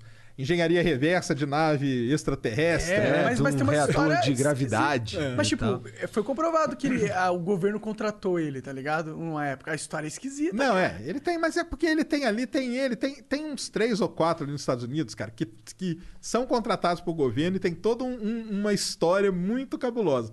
O negócio do Bob Lazar é que ele fala que como que uma nave extraterrestre entra aqui. Então ela tem esse lance desse motor, antigravidade e tal. E ele fala que eles conseguiram fazer engenharia reversa em cima disso. Pra, cara, se ele tivesse feito, cara, cadê? Não, Mostra acho então, que ele gente. disse que ele diz que tão que ficar que ele trabalhou anos pra caralho. Antes dele um cara já tinha trabalhado ano pra caralho e ninguém tinha conseguido. Seguido- o conseguido máximo fazer, que eles né? conseguiam Então. fazer era, Era ligar, ligar e a desligar. nave, é. é. Mas dizem que eles trabalham naqueles galpões lá, fazendo engenharia reversa de é, não, dá, né, cara? Tudo da vida, é. Cara, Caralho. mas ó, alguma conspiração tá rolando nesse mundo. Alguma? Alguma tá rolando. O que tá mais tem é conspiração, né, cara? Desses de extraterrestre, então. Não, não, não tô falando de teoria, tô falando de conspirações reais. Ah, tá de ligado? conspirações reais? Alguma conspiração real tá Será? acontecendo. Ah, já aconteceram conspirações reais Ah, não, comprovadas, né? né? O que que tu, tu, tu, tu acredita que um dia a gente vai encontrar uma, uma outra... sei lá. Civilização? Não, não, vida. Vida? É. Vida qualquer tipo. É. Ou inteligente. Você acha que existe um tipo de vida que a gente não entende, que a gente Será não... que daria pra ter vida no sol? Tipo, um tipo de no vida sol que. não. No, no sol não? Nem se fosse uma vida, é, uma vida de informação, por exemplo. Não, não. Não. Porque aí tem esse lance, primeiro, o que que é vida, né? Exato. Então tem toda essa, essa discussão aí, Aham. existe, né? Muita gente me pergunta assim, ah, cara, você acredita em vida fora da Terra? Em vida eu acredito. Até aqui no Sistema Solar deve ter, cara. Encélado, as luas de Saturno aí, tem uma lua de Saturno que ela tem, o interior dela todo é um oceano. Um oceano de água líquida. Oceano de água líquida. Caralho. E na borda entre o oceano e o núcleo, você tem fontes hidrotermais, que é onde a vida começou aqui na Terra. Peraí, dentro da Lua Dentro da lua de Saturno, de uma delas. tem água pra caralho. Água pra caramba. Dentro da lua. Dentro da E lua. essa água não, não respira a atmosfera? Ela, ela, ela espirra por umas fraturas que tem, foi assim que a gente descobriu. Hum. Ela sai por umas fraturas, são geysers, e uma sonda da NASA, a Cassini, ela já passou por- por- no meio dessa pluma aí. E ela fez as medidas. Então a gente sabe que tem água, a gente sabe que tem plumas hidrotermais, o que é muito bom, porque a vida aqui na Terra começou nessas plumas. A gente sabe que tem energia, porque para ter vida você precisa ter, do jeito que a gente conhece, tá? Água, os compostos lá orgânicos e energia. Então, é igual fazer um bolo, né? Você tem que lá o fermento, a farinha, o calor do forno, você mistura tudo aquilo ali, pum, saiu o bolo. A vida é basicamente a mesma coisa. Então, você tendo o lugar onde você cozinha e os, e os ingredientes, então, essas luas de Saturno, uma lua de Júpiter, Europa, também tem a mesma coisa, tem um oceano dentro dela. Ah, é líquido também? Também. Caralho. Então tem esses. São mundos oceânicos Mas que a você gente descobre uns peixes muito loucos nessas luas, mano. Seria muito foda. Eu queria comer um um peixe da Europa de Júpiter. Não, fica aí, ó. Fica aí a, a dica. Fica uma dica de filme aí pra quem nunca viu. Europa Report. Existe isso? Exi- Veja o filme Europa Report que você vai ver lá. Depois você me fala o que você, que você achou. Que da hora. que Mas da hora. é isso aí. É uma, uma, uma equipe que vai explorar a lua Europa de Júpiter, pousa lá e encontra um negócio muito louco lá. Ah, deve ter um tubarãozão muito foda. Mas é muito legal. Vejam aí Europa Report, é um filme muito legal dessa, dessa, dessa área aí. Então, vida nesse tipo aí, só que aí você vida microbiana, micro-organismo, isso aí beleza, cara. Eu acho que tem tranquilo. Agora, vida inteligente, não tem. Pro resto do... Assim, tu Nem tá pro, falando... resto do, solar. nem pro resto do universo, cara. Nem Eu- pro resto do universo? Eu sou um cara totalmente cético nisso, pessoal. Cara, porque vida é um negócio muito complicado. A vida que nós, né? Vamos dizer que nós somos evoluídos, né? Sim. Vamos dizer que sim. É, a vida evoluída, como a gente conhece que somos nós, é, a quantidade de fatores que tem para chegar no que a gente é, cara, talvez a gente nem saiba. Quais são esses parâmetros todos, entendeu? Porque é muita. Quando você começa a ver, cara, é muita coisa que tem que ter dado certo do mesmo jeito, no mesmo ponto. Se tivesse 3, 4% a mais de nitrogênio na atmosfera ou 2% a menos de oxigênio, a gente não, não tava mais aqui, cara. Entendeu? Entendi. Então é um equilíbrio muito grande que tem que ter. Entendeu? O pessoal cai matando em cima de mim, fica, não, não é possível, o universo é muito grande. Aí, ó, você fala que não tem vida, o dia que aparecer, eu quero ver você falar, hein? Cara, o dia que aparecer, eu Vou vou tá estar lá- bem grato de estar errado, ué. O é, que, que tem? Vou Nada estar lá demais. abraçado com o ET, eu falo, entendeu? Eu vou ser o primeiro a abraçar ele. E pegar uma doença de alienígena e morrer horrendamente.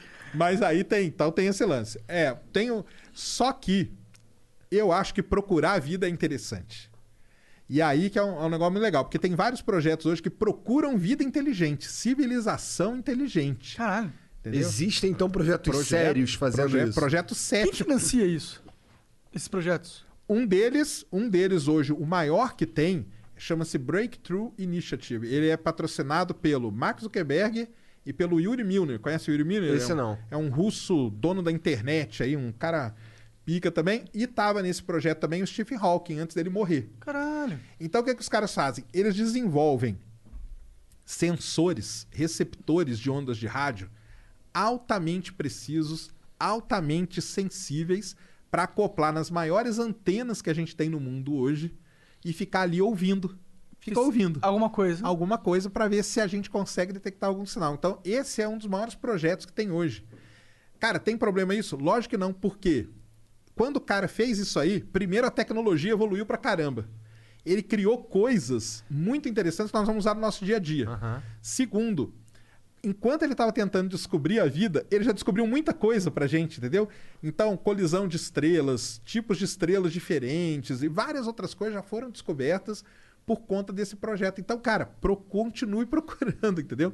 Mas é um projeto hoje que ele capta aí terabytes de dados Caralho. que são analisados e tudo mais atrás de algum tipo de padrão de sinal que esteja ligado à vida civilização inteligente. Entendi. Esse aí é para procurar civilização inteligente mesmo. Eles não querem, é o que a gente chama de tecnoassinatura. O- os outros, muitos são atrás de bioassinatura. Aí ali uma alguinha, ou um- não, nada contra a alga. viu? Se a alga vier Caralho, o cara é algofóbico. falando carinhosamente, falando carinhosamente. Terraplanista algofóbico. Falando carinhosamente, né? Mas então tem essa divisão. Ou você vai atrás de bioassinatura, ou você vai atrás de tecnoassinatura. Então tem essa galera da tecnoassinatura. Aí é procurar a civilização mesmo, entendeu? Entendi, Então que é porque aí são seres que teriam sido capazes de desenvolver tecnologia e tal. E por quê? Porque eles teriam sido capazes de, de desenvolver a tecnologia, desenvolver um, um- um rádio, um emissor de rádio, e tá enviando esse sinal de rádio para o universo. E a gente aqui captando esse sinal de alguma maneira. Entendi. Entendeu? Então, Caralho, É porque muito assim, e- mas isso porque a gente, tá, a gente usa a nossa civilização. Como base. Como base. Como base, exata. Aí que entra o pessoal que fala, não, mas aí você tá usando a gente como base. Todo vídeo que eu vou falar de vida, eu faço um disclaimer. Cara, vida aqui é vida como a gente conhece, entendeu? Porque aí tem, tem o pessoal que fala, a nossa vida é baseada em carbono, né? A nossa vida é ba- a base, o fundamento dela é carbono.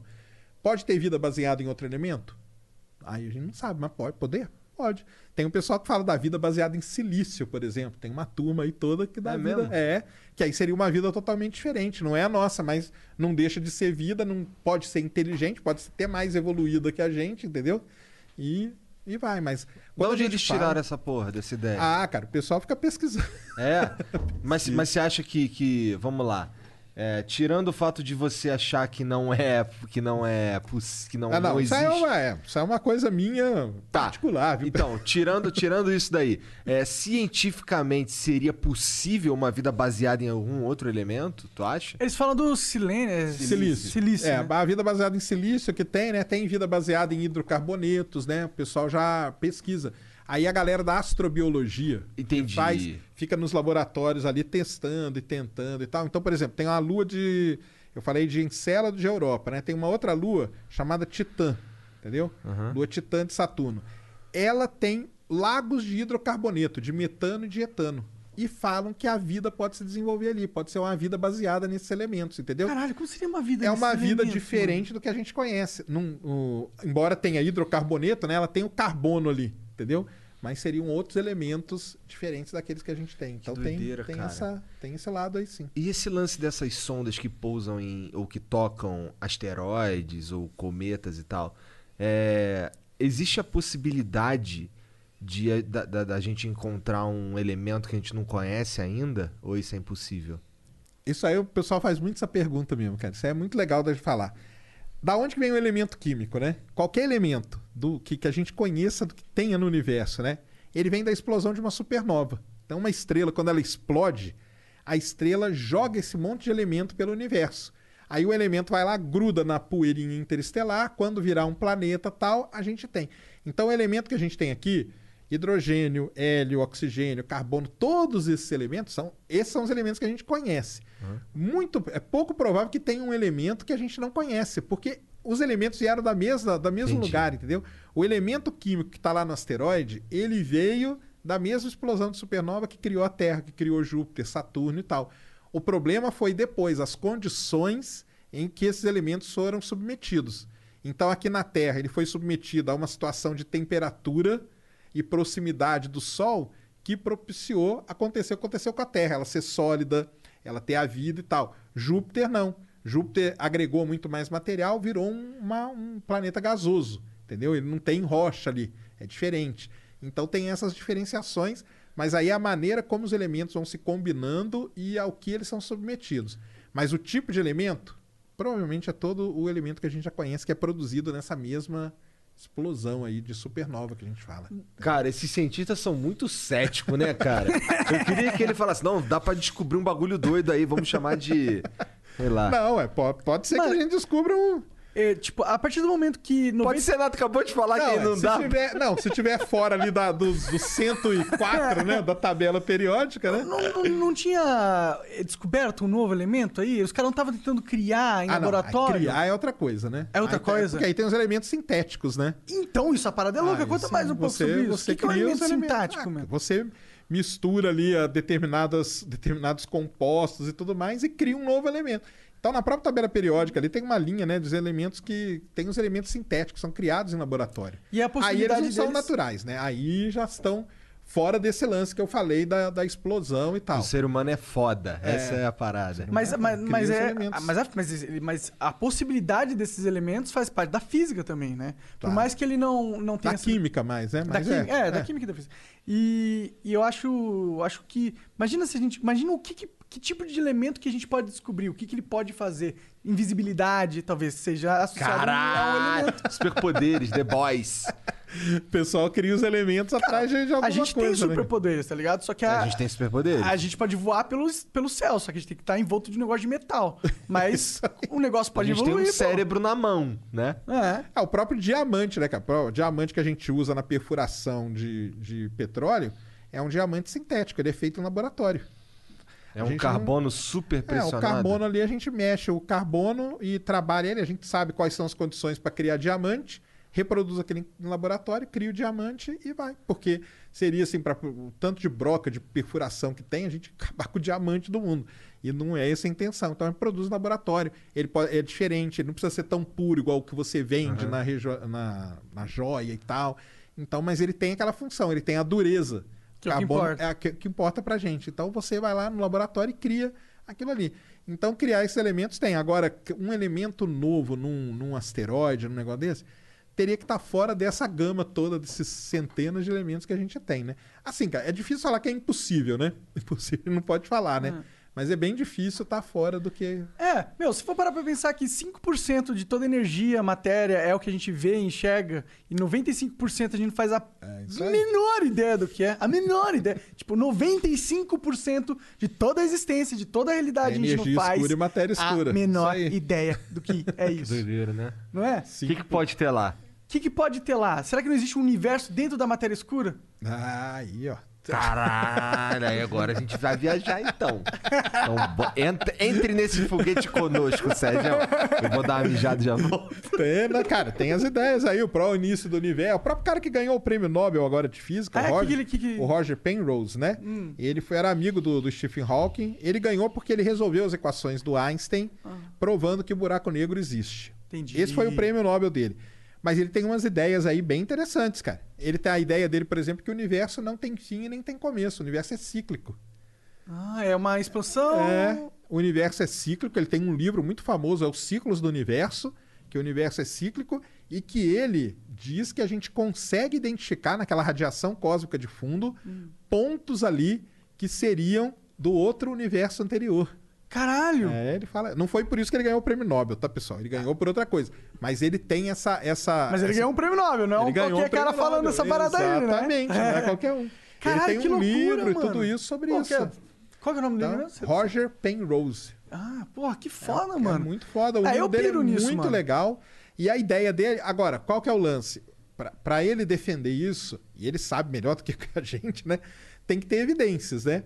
Então, uma evidência dele é essa: é achar nessa radiação de fundo que a gente chama, porque quando o universo explodiu, hoje, você tem uma radiação que está permeando aí, que veio de lá. Existem satélites, sondas que conseguem detectar isso. E ele fala que naquela impressão digital ali do início do universo, ele tem aquelas marcas ali que são vestígios do universo anterior. Caraca. E- Só que aí você ele tem consegue- que provar de outras Entendi, maneiras. entendi. Aí já não, aí a- as hipóteses dele, a teoria que ele quer bolar, já cai por terra. A do Big Bang, do universo ter criado numa grande Explosão. implosão, na verdade, é uma implosão, uma explosão, implodiu, explodiu e tudo mais, né? Aham. Expansão, na verdade. Expansão, é. Melhor uma expansão do que uma explosão. É, você tem muitas evidências, né, cara? Então, muita coisa que a gente olha para todo lado do universo, a gente consegue chegar naquele ponto inicial e É. tal. Mas aí a gente entra numa parada que, pô, ok, as conclusões que a gente pode chegar, dadas as evidências que a gente tem, é essa. Mas as evidências que a gente tem são muito poucas pra gente conseguir chegar em alguma conclusão. Além, né? Você fala. A, a mais disso. né? É, exato, exato. Então, tipo, a gente não sabe, tá ligado? A gente não, não- a gente não consegue saber porque a gente não consegue nem pegar essas informações, a gente não consegue ter, assim, a gente não consegue ver o que que é matéria escura, do que, ela é feita, qual que é a probabilidade dela, qual que é a lógica da, como que ela, como que ela se movimenta, o, o que, que modelo, ela faz. então, o modelo que rege o universo hoje, né? O universo que a gente vive aqui, ele tá de uma certa maneira de acordo com um modelo que a gente tem em mente. Ele chama, vou falar um nome aqui horrível, mas eu tento falar para vocês, chama modelo Lambda CDM. CDM é Cold Dark Matter, que é a matéria escura fria, e o lambda é a energia escura, ou seja, a energia escura que ela trata da expansão acelerada do universo, a energia escura ela vai contra a gravidade. A gravidade está tentando atrair, a energia escura está tentando afastar as coisas e ela faz com que o universo expanda e de forma acelerada. Ou seja, a cada tantos milhões de, de anos-luz que você anda, ele anda um tanto mais rápido. Tá? Isso é a expansão acelerada. E a outra coisa que cuida do modelo é a matéria escura. O que, que é a matéria escura? A matéria escura é uma, uma- Um dos melhores jeitos de explicar é o seguinte: é uma cola invisível que tem segurando as coisas. A gente não vê, a gente não detecta, mas a gente sabe que ela existe pela interação gravitacional que ela tem com a matéria que a gente conhece. Por exemplo, a galáxia está girando. Por que, que as estrelas da galáxia não saem voando pelo universo? Porque a matéria escura está segurando aquelas estrelas. É como se fosse uma cola invisível que está segurando. Caralho, que bagulho doido, cara. Mas aí não parece Agora, muito que... o que é a matéria escura? Aham. Tem partícula? Qual a origem dela? Isso a gente não sabe. O que é energia escura? Qual que é a origem? A gente também não sabe. Então aí é o que entra no que você falou. Mas ela se comporta muito como uma subestrutura universal, né? No sentido É, ela- que ela dá, ela dá o formato pros 5% que a gente enxerga. É, ela, coma... ela comanda os 95, né? Os outros 5. Então, mas você não, você não disse que a, a matéria escura é, É, segura, os- segura, as isso. galáxias? Segura, segura as estrelas É, na galáxia, isso, isso, aí. então. ah, Então, tá. aqui- ela, ela molda. É, então aqui parece os esses 5%. 95% de energia numa função pros 5%. Isso, que eu acho que isso, exatamente inter- eu acho isso É. interessante. Tanto que hoje é uma das grandes questões mesmo da física, astro... cosmologia, isso aí já é pro lado da cosmologia, é descobrir o que é matéria escura. cara. Então tem detectores espalhados pelo mundo todo. Pessoal tentando pensar de qualquer jeito. Tem que muito que dinheiro ser. nesse Tem ramo? Muito dinheiro, cara. Muito dinheiro bilhões de aplicado, né? dólares? Bilhões, cara. Bilhões. Detectores gigantescos na Antártica, detectores enfiados em montanhas aí pelo mundo todo. Porque você tem que isolar ele muito bem. Como a matéria escura ela não interage com nada, tem que ter um ambiente ali o mais puro possível. Então os caras escondem detectores nas profundezas de montanhas aí. Caralho. Porque se a, se a partícula da matéria escura bater ali de determinado jeito, eles vão conseguir detectar. Então tem várias. Tem muita coisa nessa área hoje. Nada ainda conseguiu Caralho, como é que o cara consegue fazer um detector pra um bagulho que ele não sabe nem que porra que é? Ah, porque ele sabe que tem, vai ter uma interação gravitacional, entendeu? Então ele vai lá e constrói visando achar aquela, aquela oscilação ali gravitacional. E aí é nisso que ele, que ele se baseia. Tem muita coisa, mas até agora a gente não sabe. Existem candidatos à partícula da matéria escura. Ah, é? Existem alguns. Só que a gente ainda não pode comprovar, bater o martelo e falar nada. Tanto que o dia que descobriram que a matéria escura, a energia escura, direito, esse cara aí que descobriu, ou esse grupo aí, com certeza vai ganhar um prêmio. Prêmio também. Nobel do. o Super Nobel. E será que isso muda a nossa vida? Pô, cara, Com assim, certeza, De, pô. de maneira prática. Tô falando assim, de maneira dia a dia. prática, não, não. Do dia a dia você vai continuar vindo, trabalhando. É. Entendi. Do mesmo jeito. Mas pra quem pensa o universo, Aham. entendeu? Aí tem muita importância, cara. Porque tem muita coisa hoje que a gente talvez não saiba explicar e a explicação esteja aí, entendeu? Então, quando você descobriu que é a matéria escura, pode ser que abra ali uma porta pra você explicar vários fenômenos que a gente. Ah, isso vai abrir um leque tecnológico, com certeza, pro ser humano. Né? Também. Vai chegar nisso, né? Então Tá até no dia a dia aqui, então não é foda-se aí, ó. É, Viu? tá, mas- É foda-se um pouquinho. Só um pouquinho. Você vai continuar tendo que pagar seus boletos. Ah, que merda. Tava sonhando aqui com um dia que a gente vai, tipo, só trocar ideia, beber uísque, os robôs né? faz tudo. Faz tudo, né? Daqui a pouco tá aí. Vocês- Você pira nesse negócio de inteligência artificial? Oh, inteligência artificial é. Hoje já é, né, cara?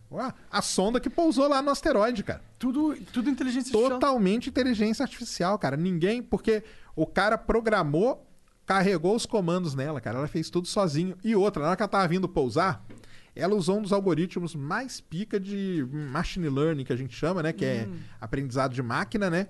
Ela veio pousar, o asteroide tem todo cheio daquelas rochas, né, para todo lado, e ela tinha que pousar no lugar exato. À medida que ela veio descendo, ela foi lendo o terreno, comparando em tempo real aquela imagem com um banco de dados de imagem que ela tinha para poder posicionar ela no lugar certinho. E ela acertou, cara, a precisão foi de menos 0,5 metros, cara. A Caralho! precisão do ponto onde ela ia pousar. Então é um negocinho absurdo, cara. Isso aí nada mais é do que machine learning, inteligência artificial por trás, cara. E Rodando- você falou que ela saiu daqui da Terra em 2016, não é isso? Isso. Chegou lá perto desse. 2018, 2018. coletou ontem. Por que, que só coletou ontem, se chegou lá?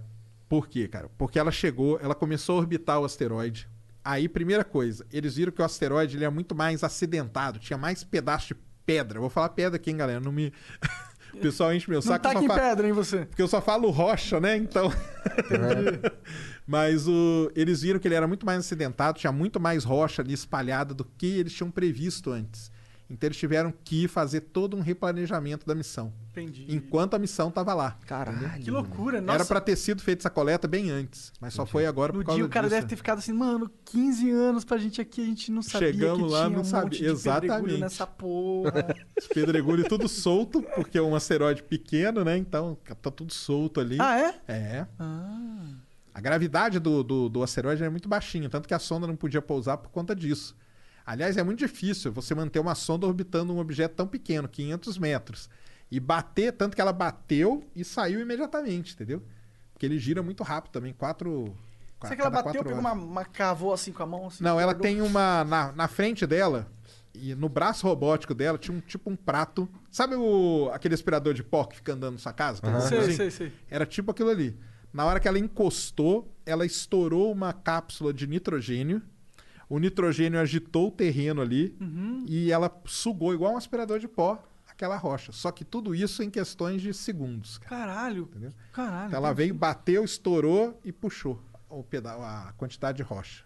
Que massa, mano. É impressionante que você sabe esse detalhe, inclusive. É, não, isso aí que o pessoal. E, e tudo baseado na inteligência artificial, cara. É um robô, ela é uma- um robô, né? Ela é um robô lá. Tem um robô em Marte que tá andando lá em Marte. Quanto tempo você acha que dura até a gente ter uma inteligência artificial que vai autônoma? tomar tudo. É tipo Skynet. Você acha que a gente chega nisso? Você acha que isso é possível ou é outra Cara, coisa do jeito ilusória? que tá na. Isso aí eu acho que é bem mais possível do que qualquer outra coisa, né? Do jeito que É. tá caminhando, né, cara?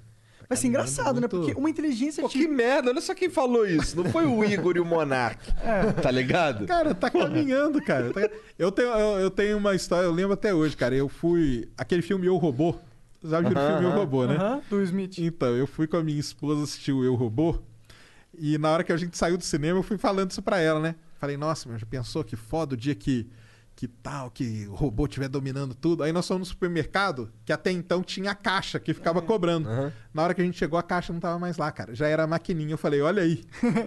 Olha então, cara. não- acontecendo, não é. tem. Você já vai no supermercado hoje, em alguns lugares, você não precisa mais ter caixa. É. Aham. É e eu, tudo eu prefiro, automático inclusive. ali, self- self-service, entendeu? É. Tudo que você faz, você vai lavar carro hoje, você já entra com o carro sozinho, o negócio vem lá e lava.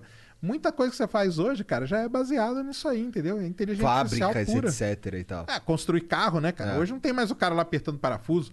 São aqueles mega robôs lá que estão construindo Inclusive, tudo. inclusive, essa é uma discussão da quarta revolução industrial e também da, de como a gente vai pôr o ser humano para trabalhar, sendo que os trabalhos fáceis ou mecânicos a gente está extinguindo para a inteligência artificial. é. Só que a gente tem uma massa de pessoas que são mais velhas, que eles estão acostumados, eles fo- foram formados para esse mercado de trabalho que já não existe mais. E aí? Hello, this is Discover, and we take customer service very seriously. We know that if you have a question or concern about your credit card, that's a serious matter, and you need to talk to a real person about it. So we offer around the clock access to seriously talented representatives in the USA. Again, it's a serious endeavor. The only funny thing about it is Bob. If you call us and Bob answers, you're in for a treat. Get 100% US based customer service and talk to a real person day or night. Discover exceptionally common sense. You know when you order a new video game, or a golf club, or a blender, and then it arrives at your door, you get a little thrill. Imagine how much more thrilling it is when you order a new car. With Nissan at home, you can shop for the perfect ride and order it without ever having to go anywhere. Sure beats a golf club or a blender. Buy a new car entirely online with Nissan at home. Delivered direct from dealer to driveway. Thrill starts here. Services may vary at participating dealers, subject to applicable law. See dealer for details. Não, esse é um Que dilema que muito que grande, faz? cara. É um dilema. Eu, eu, por exemplo, tenho dois filhos, né? Eu penso neles, né, cara? Porque... Ah, mas seus filhos bem, porque eles vão estar treinados para o novo É, mercado de vamos, trabalho. né? vamos ver, né? Ou vamos pegar essa transição aí, que pode ser até pior, né? Não Pois sei. é, Então pois é, é complicado Bom, a gente demais, consegue cara. projetar coisas que, como por exemplo, é, um Tesla, ele, ele meio que anda sozinho em determinados lugares, né? Um carro. Inteligência artificial foda que tem ali nele Pois também. é. O algoritmo aí de machine learning dele é mais muito uns, violento, cara. mais uns 50 anos, 100 anos, vai, daqui a uns 100 anos, será que seres humanos precisarão dirigir? Né? Entra nisso, Acho né? que bem menos. Acho É, que tudo bem. Eu, 20, 10 anos. eu falei gente 100 dirige aqui que é pra gente ir muito Mas longe. aí também, cara, a gente pega. te- Tem esse lado aí. Mas aí, cara, pega o no- a, no- a nossa geração, ou a minha, tô um pouco mais velho que vocês, que há pouco tempo o pessoal fala, não, cara, quando chegar lá em 2010 tal, vai ter carro voando. Cara, tamo fudido que É. jeito, entendeu? Então. Cara, mas a gente tem uma roda elétrica. já viu esse cara anda. andando Então, numa roda? tem a roda, né? Tem a roda que já, já anda aí A elétrica. gente acabou com todo o carro, ficou só a roda. Antes, antes era só no circo, monociclo ali, né? Agora você é já um meio anda. de transporte urbano, pô.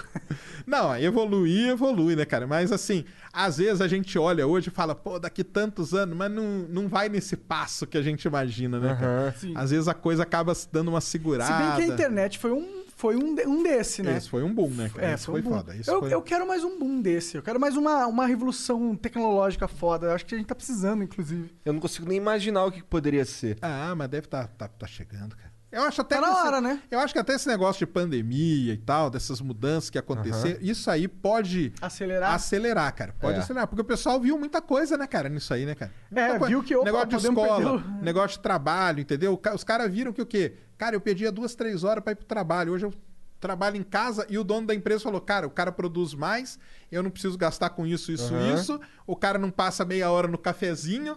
Cara, olha, é um negócio que até janeiro, janeiro era impensável. Hoje já é realidade em muita empresa que já tá querendo manter É, esse tipo. é. Pode crer. Então, cara, pode ser que isso que aconteceu é terrível, mas pode ser que isso aí impulsione muitas mudanças. É, porque- é meio que uma máxima da, da vida que a- o ser humano apre- aprende com catástrofe, né? Aprende com, com tragédia, né?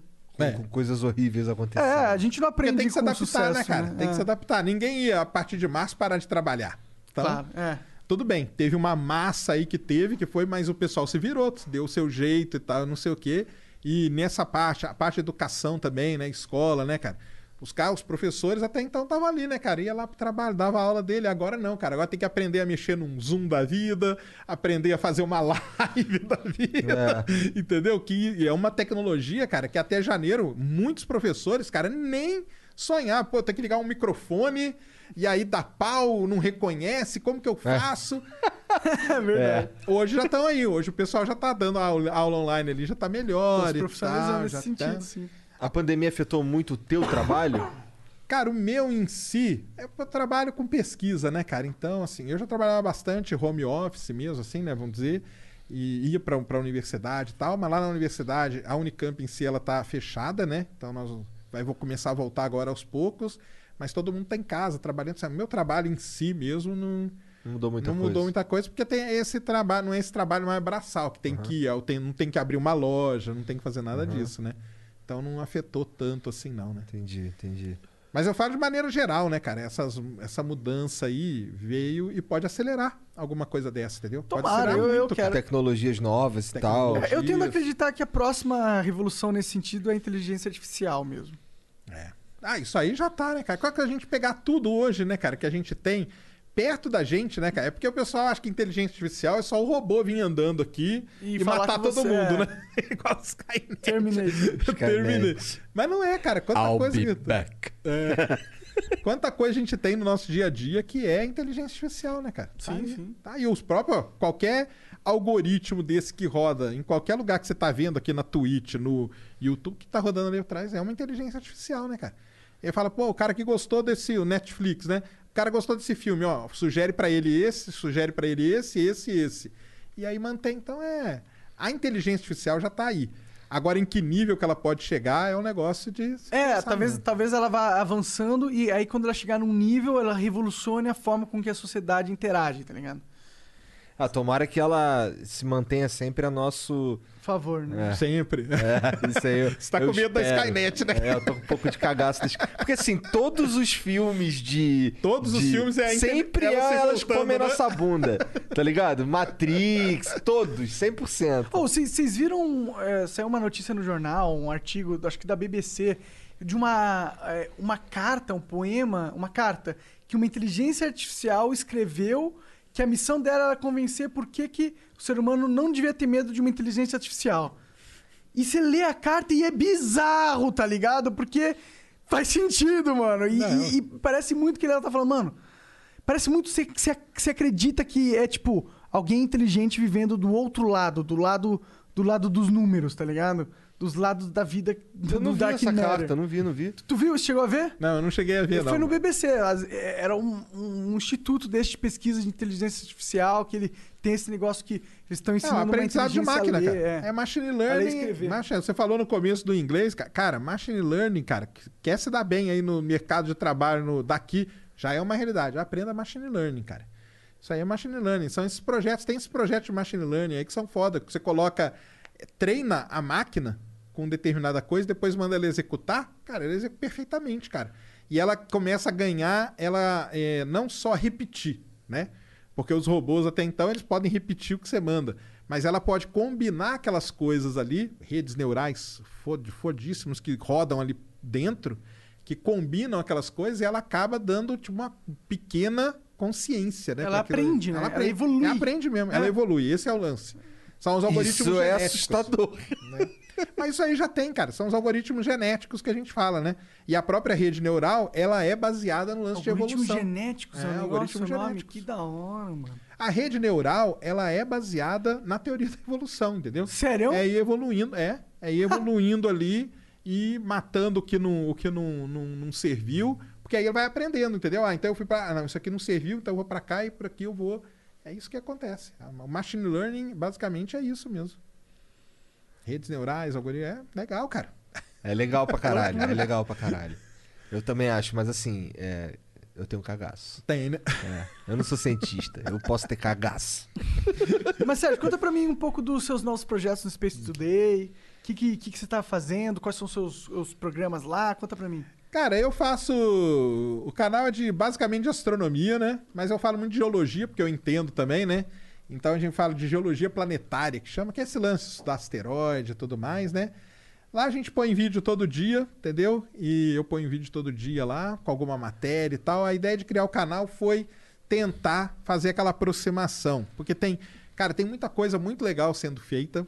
Só que você pega um artigo científico para ler, é chato demais, cara. Entendeu? É chato pra caramba. Faz É parte do teu maçante. dia a dia ler essas porra? Faz, faz parte. Ó, parte. que alegria, que legal. Mas é tentar ler aquilo ali e falar, pô, aqui tem uma coisinha interessante que alguém pode, pode achar legal e tal, e assim, e assim indo. Então, eu faço, faço, transmito muito lançamento de foguete. Legal. Tem muito? Tem muito, tem muito, cara. Lançamento de foguete hoje, nós fizemos uma conta outro dia no canal, tá dando uma base de dois por semana. Mas tem muitos chineses. Os chineses, eles não mostram, que eu falei no começo. Né? Os chineses não mostram o lançamento. Então, mas eu gosto muito de transmitir lançamento de foguete, o pessoal gosta também, porque é um negócio legal pra caramba, entendeu? E então faço live de lançamento, de chegada de sonda, igual eu fiz. Hoje mesmo, vou voltar aqui, vou fazer live do, da chegada dos astronautas. Três astronautas estão voltando pra Terra É? pousam lá no Cazaquistão, já saído. Daqui a pouco eles saem da estação espacial, pousam no Cazaquistão. Quanto tempo mostrar. leva pra cidade de lá Ah, rapidinho, cara. Três, quatro horas volta. É mesmo? É rapidinho. Ir é rapidinho. Pra voltar é rápido, né? Pra ir não é tão rápido, mas se bem que agora foi uma com de quatro horas. Fiz, a- fiz live a madrugada toda, desde a hora do lançamento até a chegada. Então, Caralho. eu faço isso, Isso aí. tudo, e, e- eles transmitem imagens disso Transmitem, tudo. NASA, Roscosmos, todas as agências. É aquilo lá que eu falo, cara. A NASA, cara, ela não é essa, essa serpente do mal, entendeu? Senão ela não mostraria, cara. Ela mostra Seria tudo, interessante tudo, pro tudo. Brasil ter uma agência tipo a NASA, ou não? Seria muito, né, cara? Mas a gente não tem, né? Infelizmente. Nem vai ter, Não tem nem vamos nem ter, vai é isso? Não vai, cara, porque é um negócio cultural, cara. Entendeu? Isso aí eu bato muito nessa tecla aí. É, a nossa cultura não, não é voltada para isso, né, cara? Então, você vai convencer, você vai ter que convencer o governo. Não Aham. importa qual seja, cara, o A, B, C, D, qualquer governo, você vai ter que convencer ele a investir em exploração espacial. Como que você vai convencer um governo a investir em exploração espacial? Embora seja muito importante para o agronegócio, muito importante, entendeu? Por que é importante pro agronegócio? Porque é através de satélite, cara, que você sabe onde que você vai plantar arroz, feijão, soja. É através de satélite que você mantém as colheitadeiras de maneira ótima distribuídas e não perdendo tempo, não perdendo dinheiro. Colheitadeira. É através do satélite que você estuda uma região e sabe qual é o melhor período para plantar determinada cultura. A mineração, todos aqueles caminhões de minas, são todos eles, cara, guiados por GPS, cara.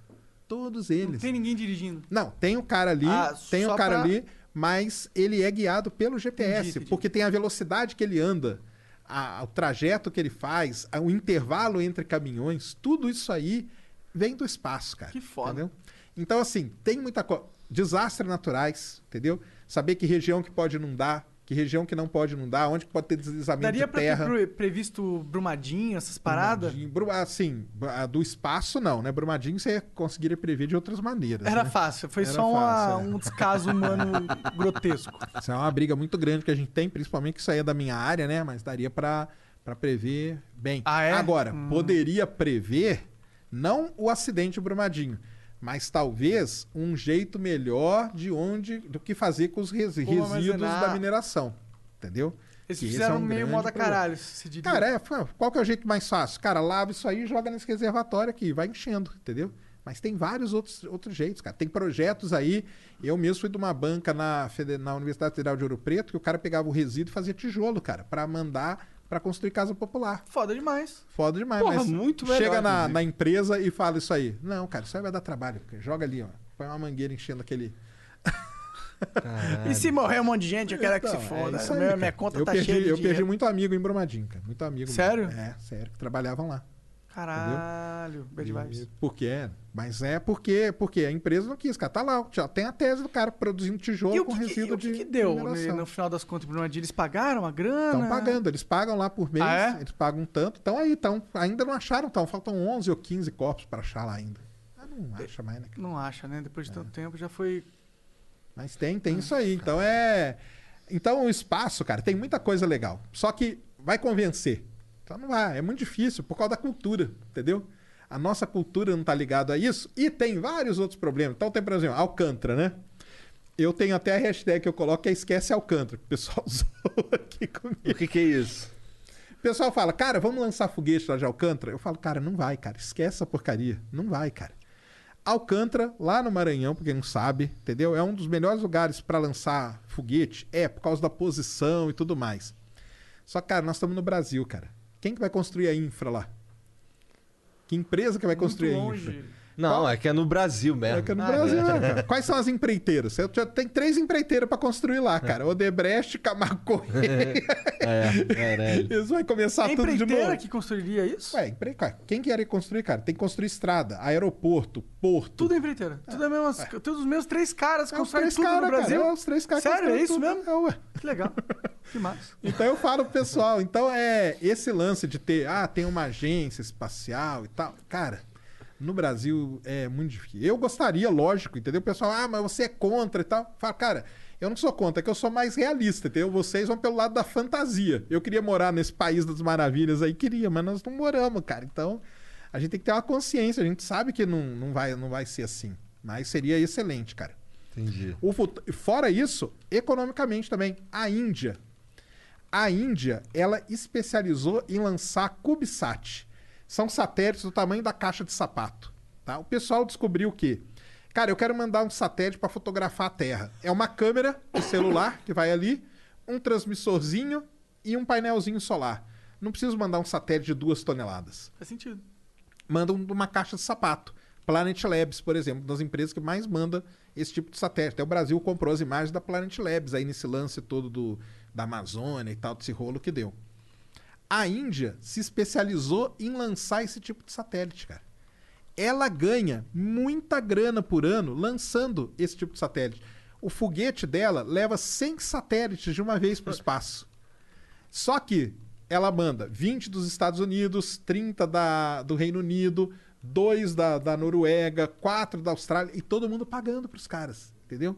Pagando. Então, para a economia do país, fora tudo isso que eu já falei, para a economia do país, é uma grana que entra. E é uma grana diferente, cara, entendeu? É uma grana diferente que entra. Uma grana que não. É, tipo. É uma grana que tá Hum. atrelada ao desenvolvimento tecnológico. Tecno... Isso aí. É uma grana que está atrelada ao desenvolvimento. Então e você que vai. pode fomentar ainda mais Muito desenvolvimento, mais. fazer ele se tornar mais eficiente, blá blá blá e tal. Isso tá tudo bloqueado por burocracias. Então, hoje a gente tem o tal do acordo de salvaguardas, né, que foi feito lá para Alcântara, que é o seguinte, né? Os Estados Unidos concordou que o Brasil pode lançar foguete, porque 80% das peças de foguete são americanas.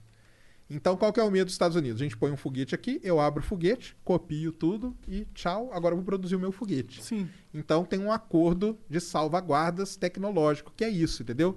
Então tem várias restrições ali, várias coisas. Os Estados Unidos concordou, o Brasil concordou e beleza, tá parado nisso, entendeu?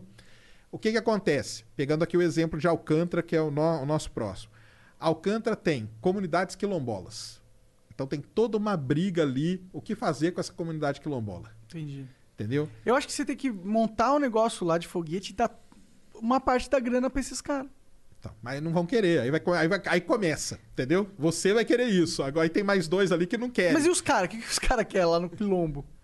Então, eles lá no queriam Quilombo, grana cara, pra caralho, falar a comprar verdade, Ferrari? eu acho que pouquíssimos foram lá conversar com os caras, entendeu? Não tô nem aí pros caras. Pouquíssimos foram lá conversar com os caras. E eles veem o seguinte, cara, ninguém vem aqui conversar com a gente, os caras querem entrar aqui e arrancar tudo a gente daqui. Então nós não vamos deixar. Então começa todo esse impasse. E aí, cara, voltando, né? Nós estamos no Brasil, né? Então começa esse lance que você falou. Não, vamos lá, cara, vamos montar aqui um projeto no Congresso. Cara, vamos montar a base e vamos dar X% para os caras. Não, não, cara. Aí você tá no Maranhão, que é meu estado. O que, que você tá man- colocando o dedo aqui? Eu não quero isso, não. Porque eu quero que você dê para os outros ali, ó, que é o dono daquela fazenda, tal, tal, tal, e para o outro ali. E tá, aí começa, né, cara? E aí, não, aí vira essa. Essa preguiça que É é, um o bolo Estado sem brasileiro. fim, cara. É isso aí. Ah, meu Deus. É uma merda. E é isso que tá por trás do Esquece Alcântara, que eu usou com o pessoal. O pessoal me fala, cara, você é antipatriota. Cara, não sou, cara. Não sou. Só que eu tô ligado como é que funciona o bagulho aqui É, no Brasil A galera e tal. não tá. O pessoal acha que vive no País das Maravilhas, que não é assim, cara, infelizmente. Ô Sérgio, tem uma porrada de satélite desativado orbitando a Terra aí? Como é que é isso? Isso é um grande problema, lixo espacial, cara. É, é um problema mesmo? Problemaço. Problemaço que a gente tá criando ao, em- ao redor da Terra um cinturão, né? De lixo, né, cara? De lixo. E às vezes um desgarra e cai por aí, né? Então você já deve ter visto alguma notícia. Ah, caiu um, um pedaço de lixo espacial, não sei aonde e tal. Esses são descontrolados, então eles podem cair em qualquer lugar. Então esse é um grande problema. E outra, se a gente quiser colocar um novo satélite lá, tem um espaço que está ocupado pelo lixo espacial. Então, hoje tem projetos japonês, japonês principalmente, de tentar limpar esse um pouco da órbita baixa que a gente chama, né? A órbita da Terra é dividida em órbita baixa, até 500, 600 quilômetros, órbita média, órbita geoestacionária, que é 36 mil quilômetros, que é onde fica o satélite de comunicação e tal, e o espaço profundo lá, que aí são as sondas espaciais.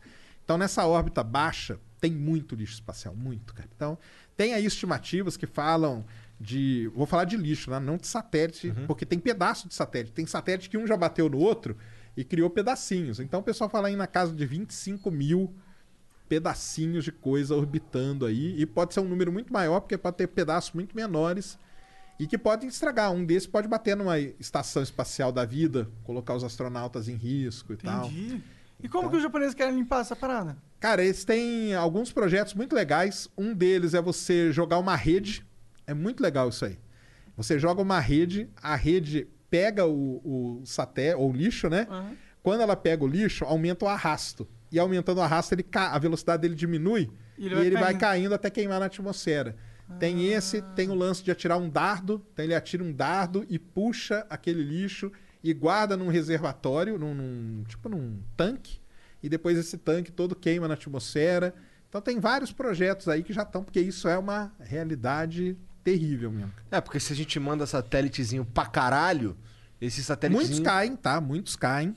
É. Tem a vida útil, eles queimam de forma controlada. Entendi. Não tem problema, mas tem os, os descontrolados. Esses são os Entendi. problemas. Então eles têm vida útil, Tem. daí eles são programados ou cair, é isso? Que 15 maneiro. anos, mais ou menos, alguns desses de comunicação, de internet, chega a ter 15 anos de vida útil. E aí a própria empresa ali do ano satélite, ela já comanda ele para quando tá chegando perto da vida, ele queimar na atmosfera. E E aí, aqueles, e aqueles satélites que o Elon Musk tava mandando pra fazer Tá internet? mandando. Amanhã, viu, galera? Amanhã tem mais um lançamento. Ah, é? É. Quem Como- quiser assistir lá. Como que anda esse negócio? Eu sou muito curioso, porque eu acho que isso vai permitir eu ter uma casa na floresta. Cara, isso é uma das grandes tretas atuais que tem aí pelo mundo. Sério? É. O que acontece? O Elon Musk quer construir o Starlink, Aham. que é a rede dele de- de, de internet rápida. Ótimo nome, inclusive. Queria funcionar com 13 mil satélites. Ele tem licença. Ele tem licença para lançar até 30 mil. Por quê? Porque os satélites dele é esses que vão queimando, vão batendo. E o satélite dele já tem essa inteligência artificial para quando detecta um problema, ele mesmo pilota para queimar na atmosfera. Ele queima totalmente, tá? Ele não tem, não cai, não acontece nada disso. O que que acontece? Primeira coisa, tem a briga com os astrônomos. Porque o céu tá atrapalhando muito quem faz imagem, quem estuda e tudo mais. E aí começou uma briga gigantesca entre astrônomos e a galera que é o- os fanboys do Elon Musk. Fala, não, você é o defensor do, de bilionário. Double Bice Elon Muskianos. Mas o que que acontece, cara? Não é só a Starlink, viu? A do Elon Musk é uma, a OneWeb é outra e a Kuiper da Amazon é outra. Então tá todo mundo Tá. querendo essa porra. Cada uma delas é na casa de 20 mil satélites. Só que a galera não fala dos. Aí que entra. Eu defendo o céu, cara. Eu, eu acho que é ruim o que ele tá fazendo pra gente observar. Mas vamos lá.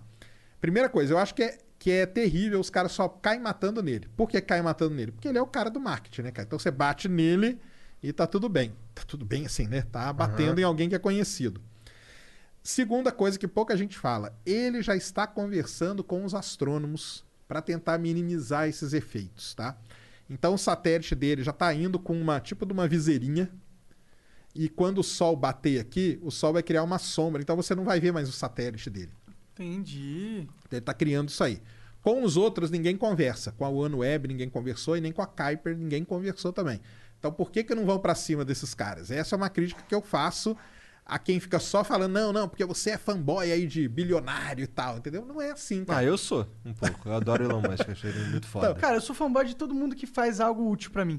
Então, mas, então, mas aí que tá. Ele, ele tá fazendo algo útil e ele tá conversando com os astrônomos, cara. Então ele tá, ele tá buscando uma maneira de minimizar toda a situação. Hoje, tá tendo problema? Hoje tá tendo problema, sim. Então tem observatórios aí no mundo que estão tendo problema. Ah, é? é. Porque o, o satélite, ele passa num período do dia que é tipo seis e meia, sete horas da noite. Que os, é o momento em que os observatórios estão calibrando os instrumentos para fazer observação de noite. Entendeu? Então o cara chega no observatório desses profissionais, ele tem que calibrar aquele instrumento. Ele pega uma estrela, ele pega um negócio, calibra ali o equipamento para passar a noite observando. E nesse momento está atrapalhando. Tá, ele vai Tá calibrar e passa um Aí satélite passa aquele na monte de frente. satélite, não é um, né? Aquele monte. Vocês já nunca viram é, o Starlink, não? Não, não. Ah, não? Você vê um dia que você vê o Starlink, é muito legal, cara. Cara, tem como mostrar ali na Você tela? vê- Será que a gente consegue pôr uma imagem ali? Do Starlink? É. Ah, Tem, tem no YouTube pra caralho isso? tem no YouTube Ô, pra caramba. Que é o vídeo ou só uma imagem estática? Eu quero o vídeo, o vídeo. Tem Acho- vídeo, o pessoal Será que filma vai dar aí, cara. copyright pra gente? Não, não, Não, vai, não. não. Tem, tem, tem o pessoal que filma e me manda todo dia, cara. Fala, ah, tô aqui, o que, que é isso? Vai cair Starlink, cara. Porque o que acontece? Logo que ele é- são lançados 60 de uma vez. Logo que ele é lançado, vai um atrás do outro. Então, quando você vê no céu, parece uma invasão alienígena. Você vê aquela correntinha de satélite passando assim, ó. Que maneiro. Caralho. E aí você coloca um aplicativo no seu celular, Heavens Above. E aí coloca ali Starlink. E o aplicativo fala o dia que o Starlink passa em cima de você. Então você tá aqui em São Paulo, você tá no Rio de Janeiro, onde você estiver. Já vou baixar essa porra assim Isso. chegar em casa. E aí hora, você mano. fica vendo. E aí, tipo, em São Paulo. domingo e segunda passou no. Domingo e segunda passou pelo. Cloud is powering tomorrow's transformative missions.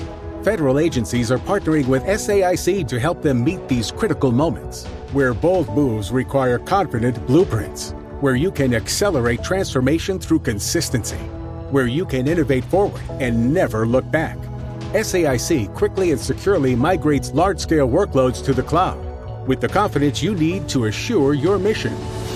Learn more at saic.com/slash cloud.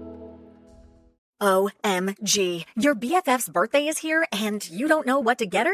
No worries. 1-800-Flowers.com has you covered. 1-800-Flowers is the ultimate birthday gifting destination. For those who know, it's not about giving a gift. It's about giving the gift. Make every birthday brighter with exclusive offers and great values on gorgeous bouquets and arrangements. To order today, visit 1-800-Flowers.com slash tune in. That's 1-800-Flowers.com slash tune in.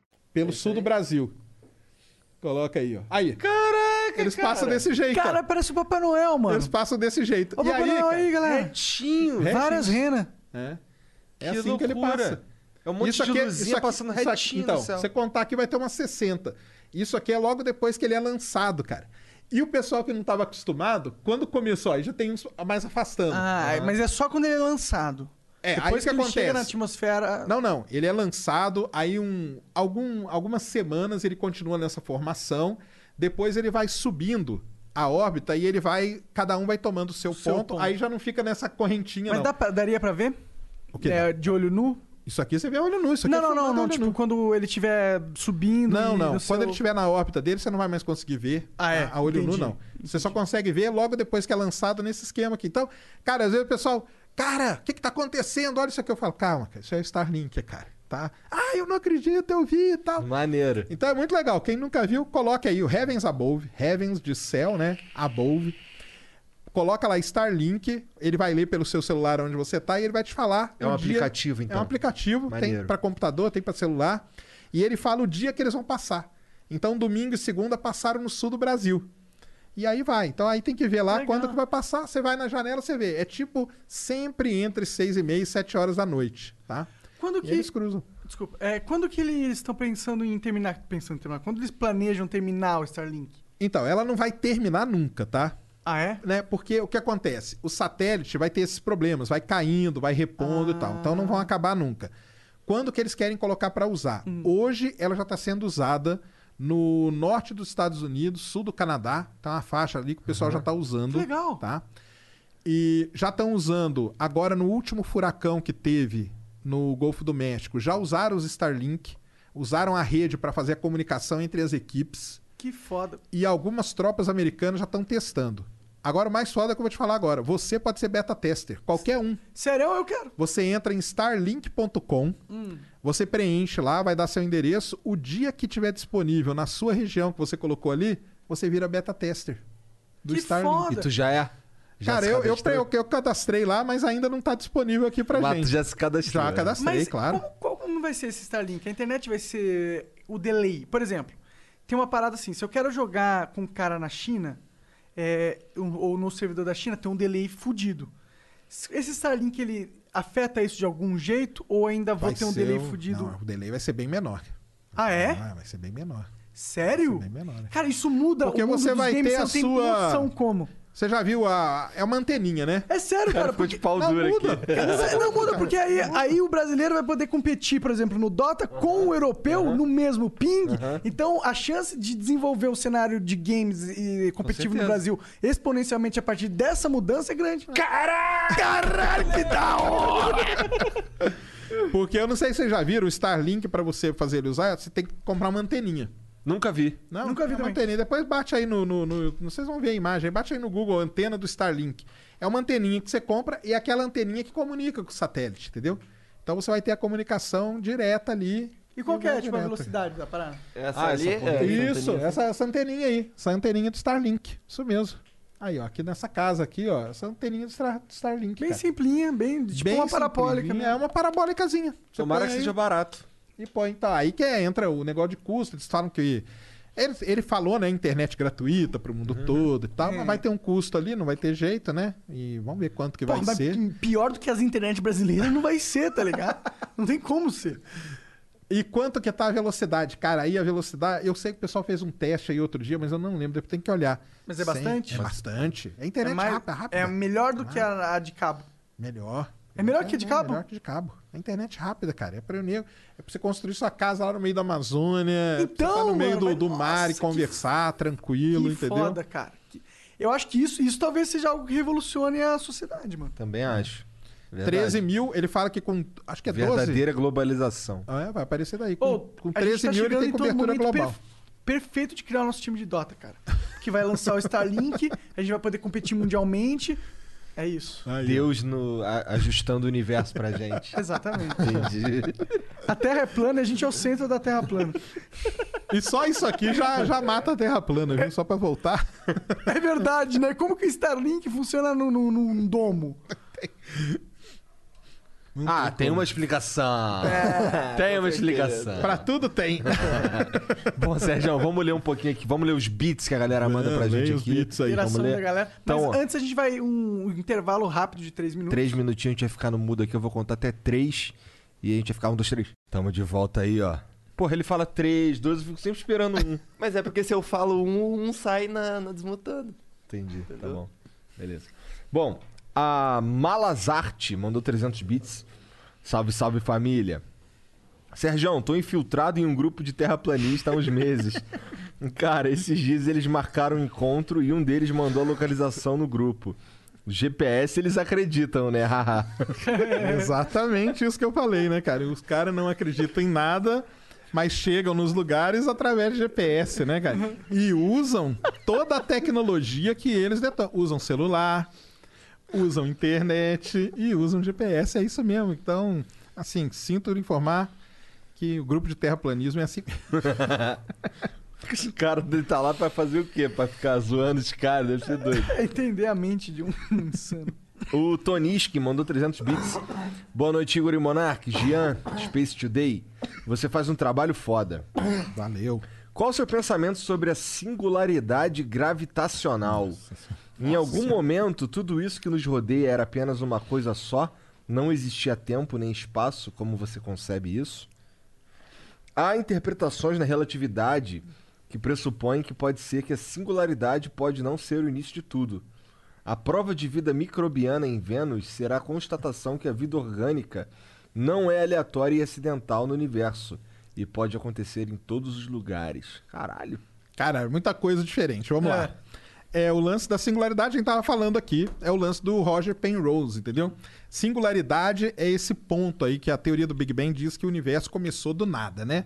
Então, na verdade, tava tudo numa singularidade. Singularidade é um ponto infinitesimal ali que a gente não, né? Então, a singularidade a gente chama começou dali. Mas como a gente tava falando, né, o próprio Roger Pen- Penrose, ganhador do Nobel de Física desse ano, ele fala que não, cara, que o universo é cíclico. Então, mais ou menos o que ele falou, que não tem, não teve um início e não vai ter um fim. Não teve um início numa singularidade nem vai ter um fim. Mas ele fica um negócio que vai ciclos e ciclos de universo e a gente consegue ter aqui indícios do universo anterior, segundo Roger Penrose. Segunda coisa que ele falou foi da vida em Vênus. Não descobrimos vida em Vênus, galera, tá? O que, que nós descobrimos foi fosfina. O que, é fosfina, cara? Fosfina é um elemento, tá? Que é produzido. Uma das maneiras de você produzir esse elemento é por meio de reações biológicas. Então, um determinado organismo biológico produziria fosfina. Só tem esse jeito de produzir? Não. Tem reações geológicas que também produzem fosfina. E existe até o artigo que fala que os próprios vulcões em Vênus, se Vênus ainda tiver vulcão ativo, poderia produzir fosfina. E hoje já saiu um artigo falando que a detecção de fosfina não é estatisticamente, é, não tem uma, uma boa ali. é, Solidez? é, uma solidez estatística, né? Os sigmas ali que a gente fala, né? Que para ter, tem que ter cinco sigmas e tal de, de medição. Falam que essa medição da fosfina em Vênus não tem essa robustez aí estatística. Então o pessoal já está colocando em xeque isso. Lembrando que não é vida, tá, pessoal? Não foi descoberta a vida. Foi descoberto um elemento igual o metano em Marte. Metano pode ser produzido por reação biológica, mas também por geologia. Tá? Agora, é legal de ter descoberto isso. Se comprovar, a gente vai lá, mandar sonda para Vênus e tudo mais. Então, é maneiro. Maneiro. Tá aí. Beleza. Lembrando que eu falo, cara, que a vida inteligente não existe, tá? Agora, microbiana eu acho que pode existir sim. Tá, peraí que eu me perdi aqui. Rapidinho. Uma hora eu chego. Então aqui. Tá aqui, ó. Quantas vezes isso acontece? Não, mas sabe por quê? Que o Monark ele, não, ele desliga o, o celular dele, desliga com o tempo, tá ligado? Daí eu tenho que ficar mexendo aqui. Então eu acabei me, per- me perdendo. Mas enfim, já achei. O IGA Labs mandou 300 bits. Tava esperando esse flow excelente trazer mais papo sobre ciência e 42. Resposta de. 42 é o Guia do Mochileiro das Galáxias, a resposta pra tudo aí do universo, da vida e tudo mais. A resposta é 42. Tá bom. um Parabéns, abraço pelo, aí pra galera que é fã do Mochileiro. parabéns pelo trabalho, Sergião. E Flowers. Valeu, cara. Obrigado. O Zerrael 1x mandou 300 bits. Sergião, é verdade que se existir um telescópio super potente que consiga enxergar muitos milhões de anos-luz e a gente usar para observar a Terra, a gente seria capaz de assistir o nosso passado? A extinção dos dinossauros? A era egípcia? Caralho. Ele deu uns saltos gigantescos Não, não, é, aqui, porque né? o que acontece é o seguinte, é quando a gente olha pra uma estrela ou qualquer coisa que eu falo assim, estamos olhando pra aquela estrela ali, o sol, por exemplo. Quando você olha pro sol, você tá vendo o sol como ele era há oito minutos atrás, que é o tempo que a luz leva pra sair do sol e chegar até aqui na Terra. Se você olhar para um, pra uma estrela que está a 200 anos-luz de distância, quer dizer o quê? Lembrando que anos-luz tem esse nome, mas é uma medida de distância, não de tempo, tá? Quer dizer que a luz dela demorou 200 anos para sair da estrela e chegar. Então, Nós estamos olhando para lá e olhando para o passado. Ele está falando que se a gente conseguisse pegar um telescópio ou mandar para fora da teria que se mandar para fora da galáxia e tal para poder ter uma distância dessa, entendeu? E aí observar. Não é bem assim, cara, porque tem o lance da expansão do universo também, entendeu? Então não, não seria mais uma. Agora, se tiver uma civilização inteligente que está nos observando a 66 milhões de anos de distância da gente, ela tá vendo os dinossauros. Ela não tá vendo a gente hoje, mas ela tá vendo como era a Terra na época dos E dinossauros. eles podem gravar e mostrar pra Isso aí. gente no futuro. Gente...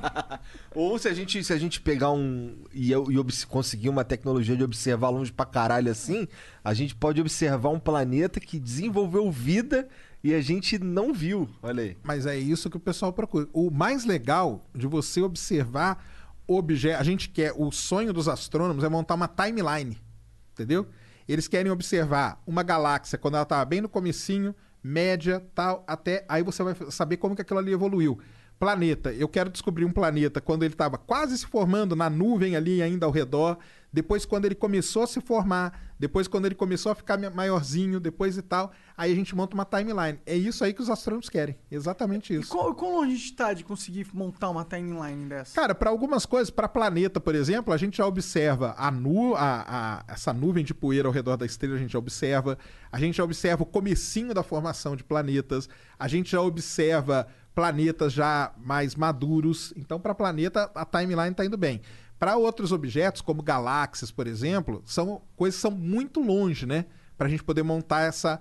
Quando que começou a ter as galáxias? Então, essa é uma das grandes questões, entendeu? Quando Ah, que o universo.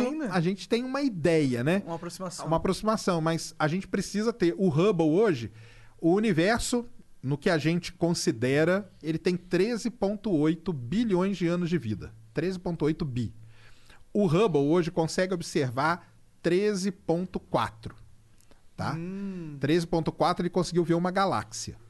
Então já tinha alguma coisa ali. Então tem 400 milhões de anos perdidos. Tem 400 milhões de anos perdidos. Espera-se que o novo telescópio James Webb, que vai ser lançado ano que vem, consiga ganhar mais 200 aí, e até 13,6, uma, alguma, alguma coisa assim.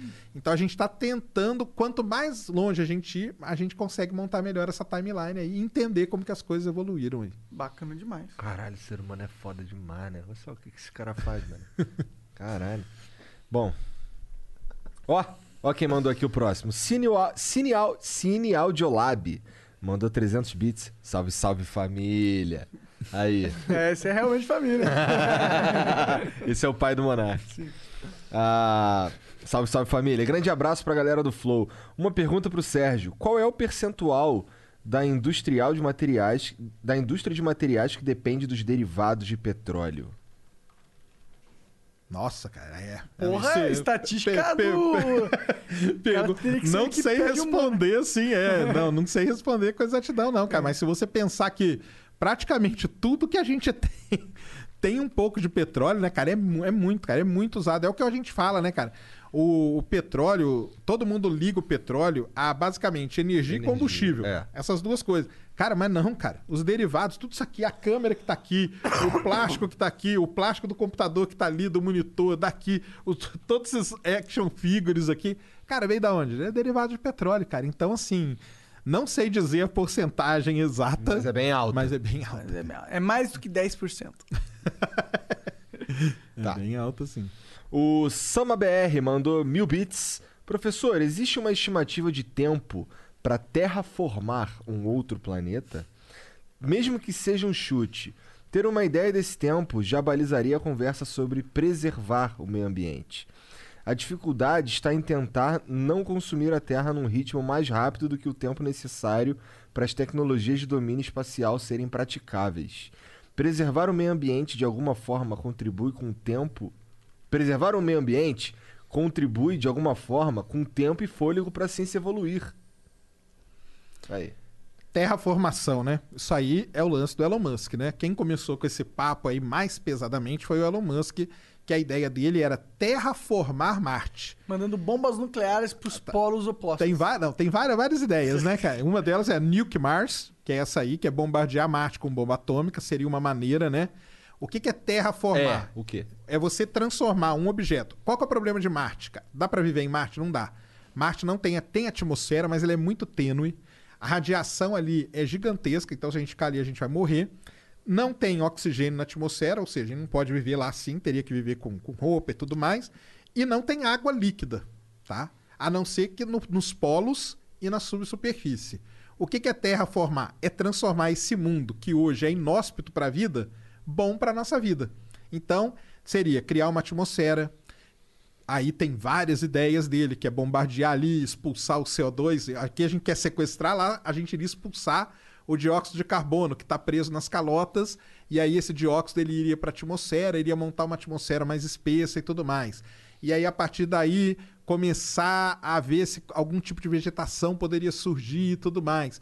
Criar um campo magnético em Marte, que não Como tem. criaria um campo magnético? A em Marte? ideia, a ideia dele é colocar ímãs gigantes, entendeu? Caralho! No espaço. é, Caralho. E esses ímãs poderiam gerar esse campo magnético. Marte, Marte é bem menor que a Terra, né? Marte tem metade do tamanho da Terra. Ah, é? Ah, é? Mas é bem então, grande ainda. É bem grande, mas é, é- é pequeno em relação à Terra e a gente poderia fazer. Existe, Ah, existe é? essa ideia. Existe essa ideia Teria que ir nos asteroides pegar material. de fazer esses ímãs gigantes, criar esse campo magnético, manter a atmosfera marciana, e aí sim. Então existe todo um passo a passo para você terraformar. É um negócio muito complicado. O próprio Elon Musk, cara, desde 2018, ele não fala mais em terraformar. Ele não fala, ele já meio que largou essa, essa ideia de lado. E quanto tempo mais ou menos? Os estudos indicam algo entre mil e dois mil anos para você Pra ter um, um início, um início Cara, ali da é. terraformação, entendeu?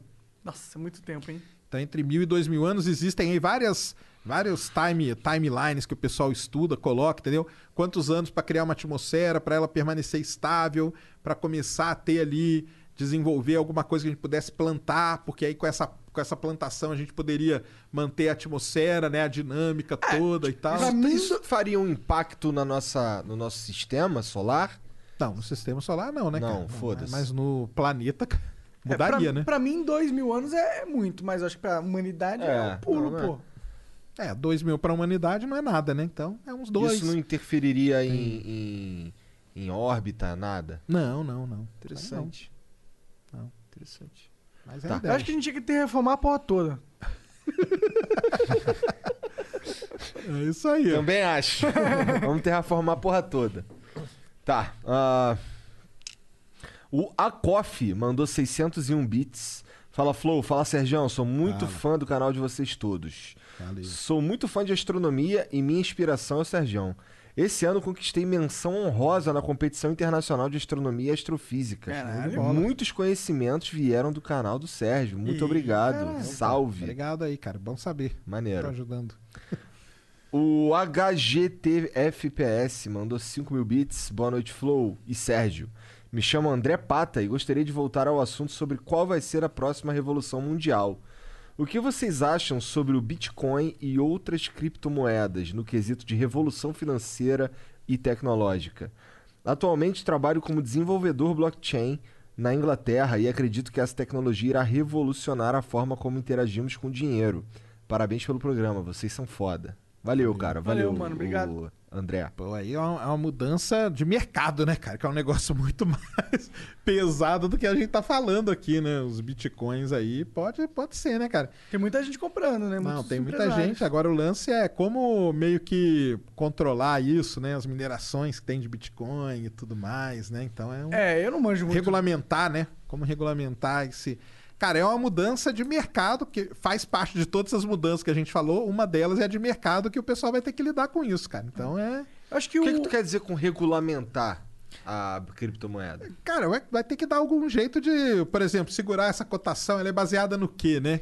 No que que você faz a cotação dela e É tudo porque ele mais. tem, um número, então... ele tem um número máximo de bitcoins que podem ser minerados. Tem, tem uma Isso. loja, eles têm uma loja. Então, eles, têm. um- Então, mas essa loja teria que ficar mais clara, né, cara? Assim, pra, Ah, pra- sim, pra massa, né? É, pra mapa. Porque se você quer mudar uma- um, um mercado todo, é isso aí. Você tem que deixar essa regra clara pra mapa. Porque aí o pessoal. Hoje a gente, a gente sabe mais ou menos o que, que tá atrelado ao dólar. Então eu sei que ah, quando o dólar cair e tal, não sei o quê.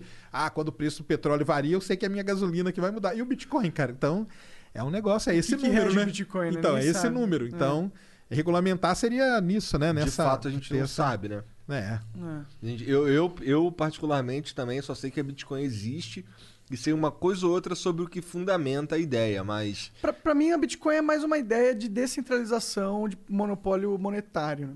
Tirar do- dos países o controle do dinheiro. Né? Deixar o Caralho, negócio mais pois é, democrático. isso é maneiro. Então, É, eles legal. querem tirar, mas aí a partir do momento eles vão tirar, mas aí vai criar um mercado também. E vai chegar uma hora que vai ter que regular isso aí de alguma maneira, né, cara? Vai saber. Deixar claro essa regra de, que- do que, que ele é baseado, no, que- esse número máximo, no que. que- Então é. Mas tá aí, né, cara? Pode ser que. É isso que a gente tá falando da- do, do Bitcoin, né? Mas existem outras criptomoedas, apesar de não muito relevantes. Não, mas eu acho que toda criptomoeda ela tem que passar por isso aí, né? Sim, Porque sim, aí sim. elas são. São esses números aí que os caras decidem ali, o algoritmo que decide, tá, tá tudo ligado no que a gente falou, né? É. Nas inteligências Ah, aí sim. artificiais, os caras vão, com- vão medindo daqui e dali. Então é. Mas eu acho que assim, já existe, né? Então é um negócio que tá caminhando. Agora o lance é. Tá cada vez mais forte, né? Tá, o cada Bitcoin vez mais nunca forte. pareceu que vai morrer assim. Tá valendo 72 mil reais, alguma coisa. Caralho. É grana, hein? É uma grana. Ah, grana. É Não, acho que isso aí é- é- vai, vai, vai evoluindo pra frente, cara. Você não voltar. Ou seja, compra em Bitcoin, nem que seja Eu um já ouvi uma história de um cara que comprou uma gravata por um Bitcoin. Há muitos anos atrás. Muito né? caro essa Ah, gravata. tá. Não, há muitos anos. É, É, muito, quando ele valia muito, tanto. é. Isso. Aí o cara, ué, me vende essa gravata aí, toma aqui um Bitcoin. E esse cara era Daniel Fraga. Sacanagem.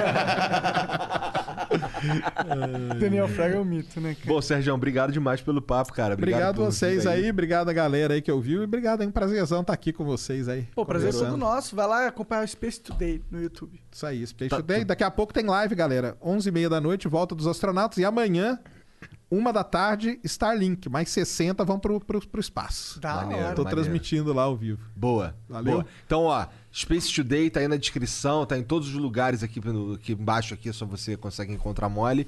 E ó, Beleza? aproveita que você tá aí, lembra que tem o, cor- o canal Cortes do Flow e estão a 500 inscritos de pegar um milhão.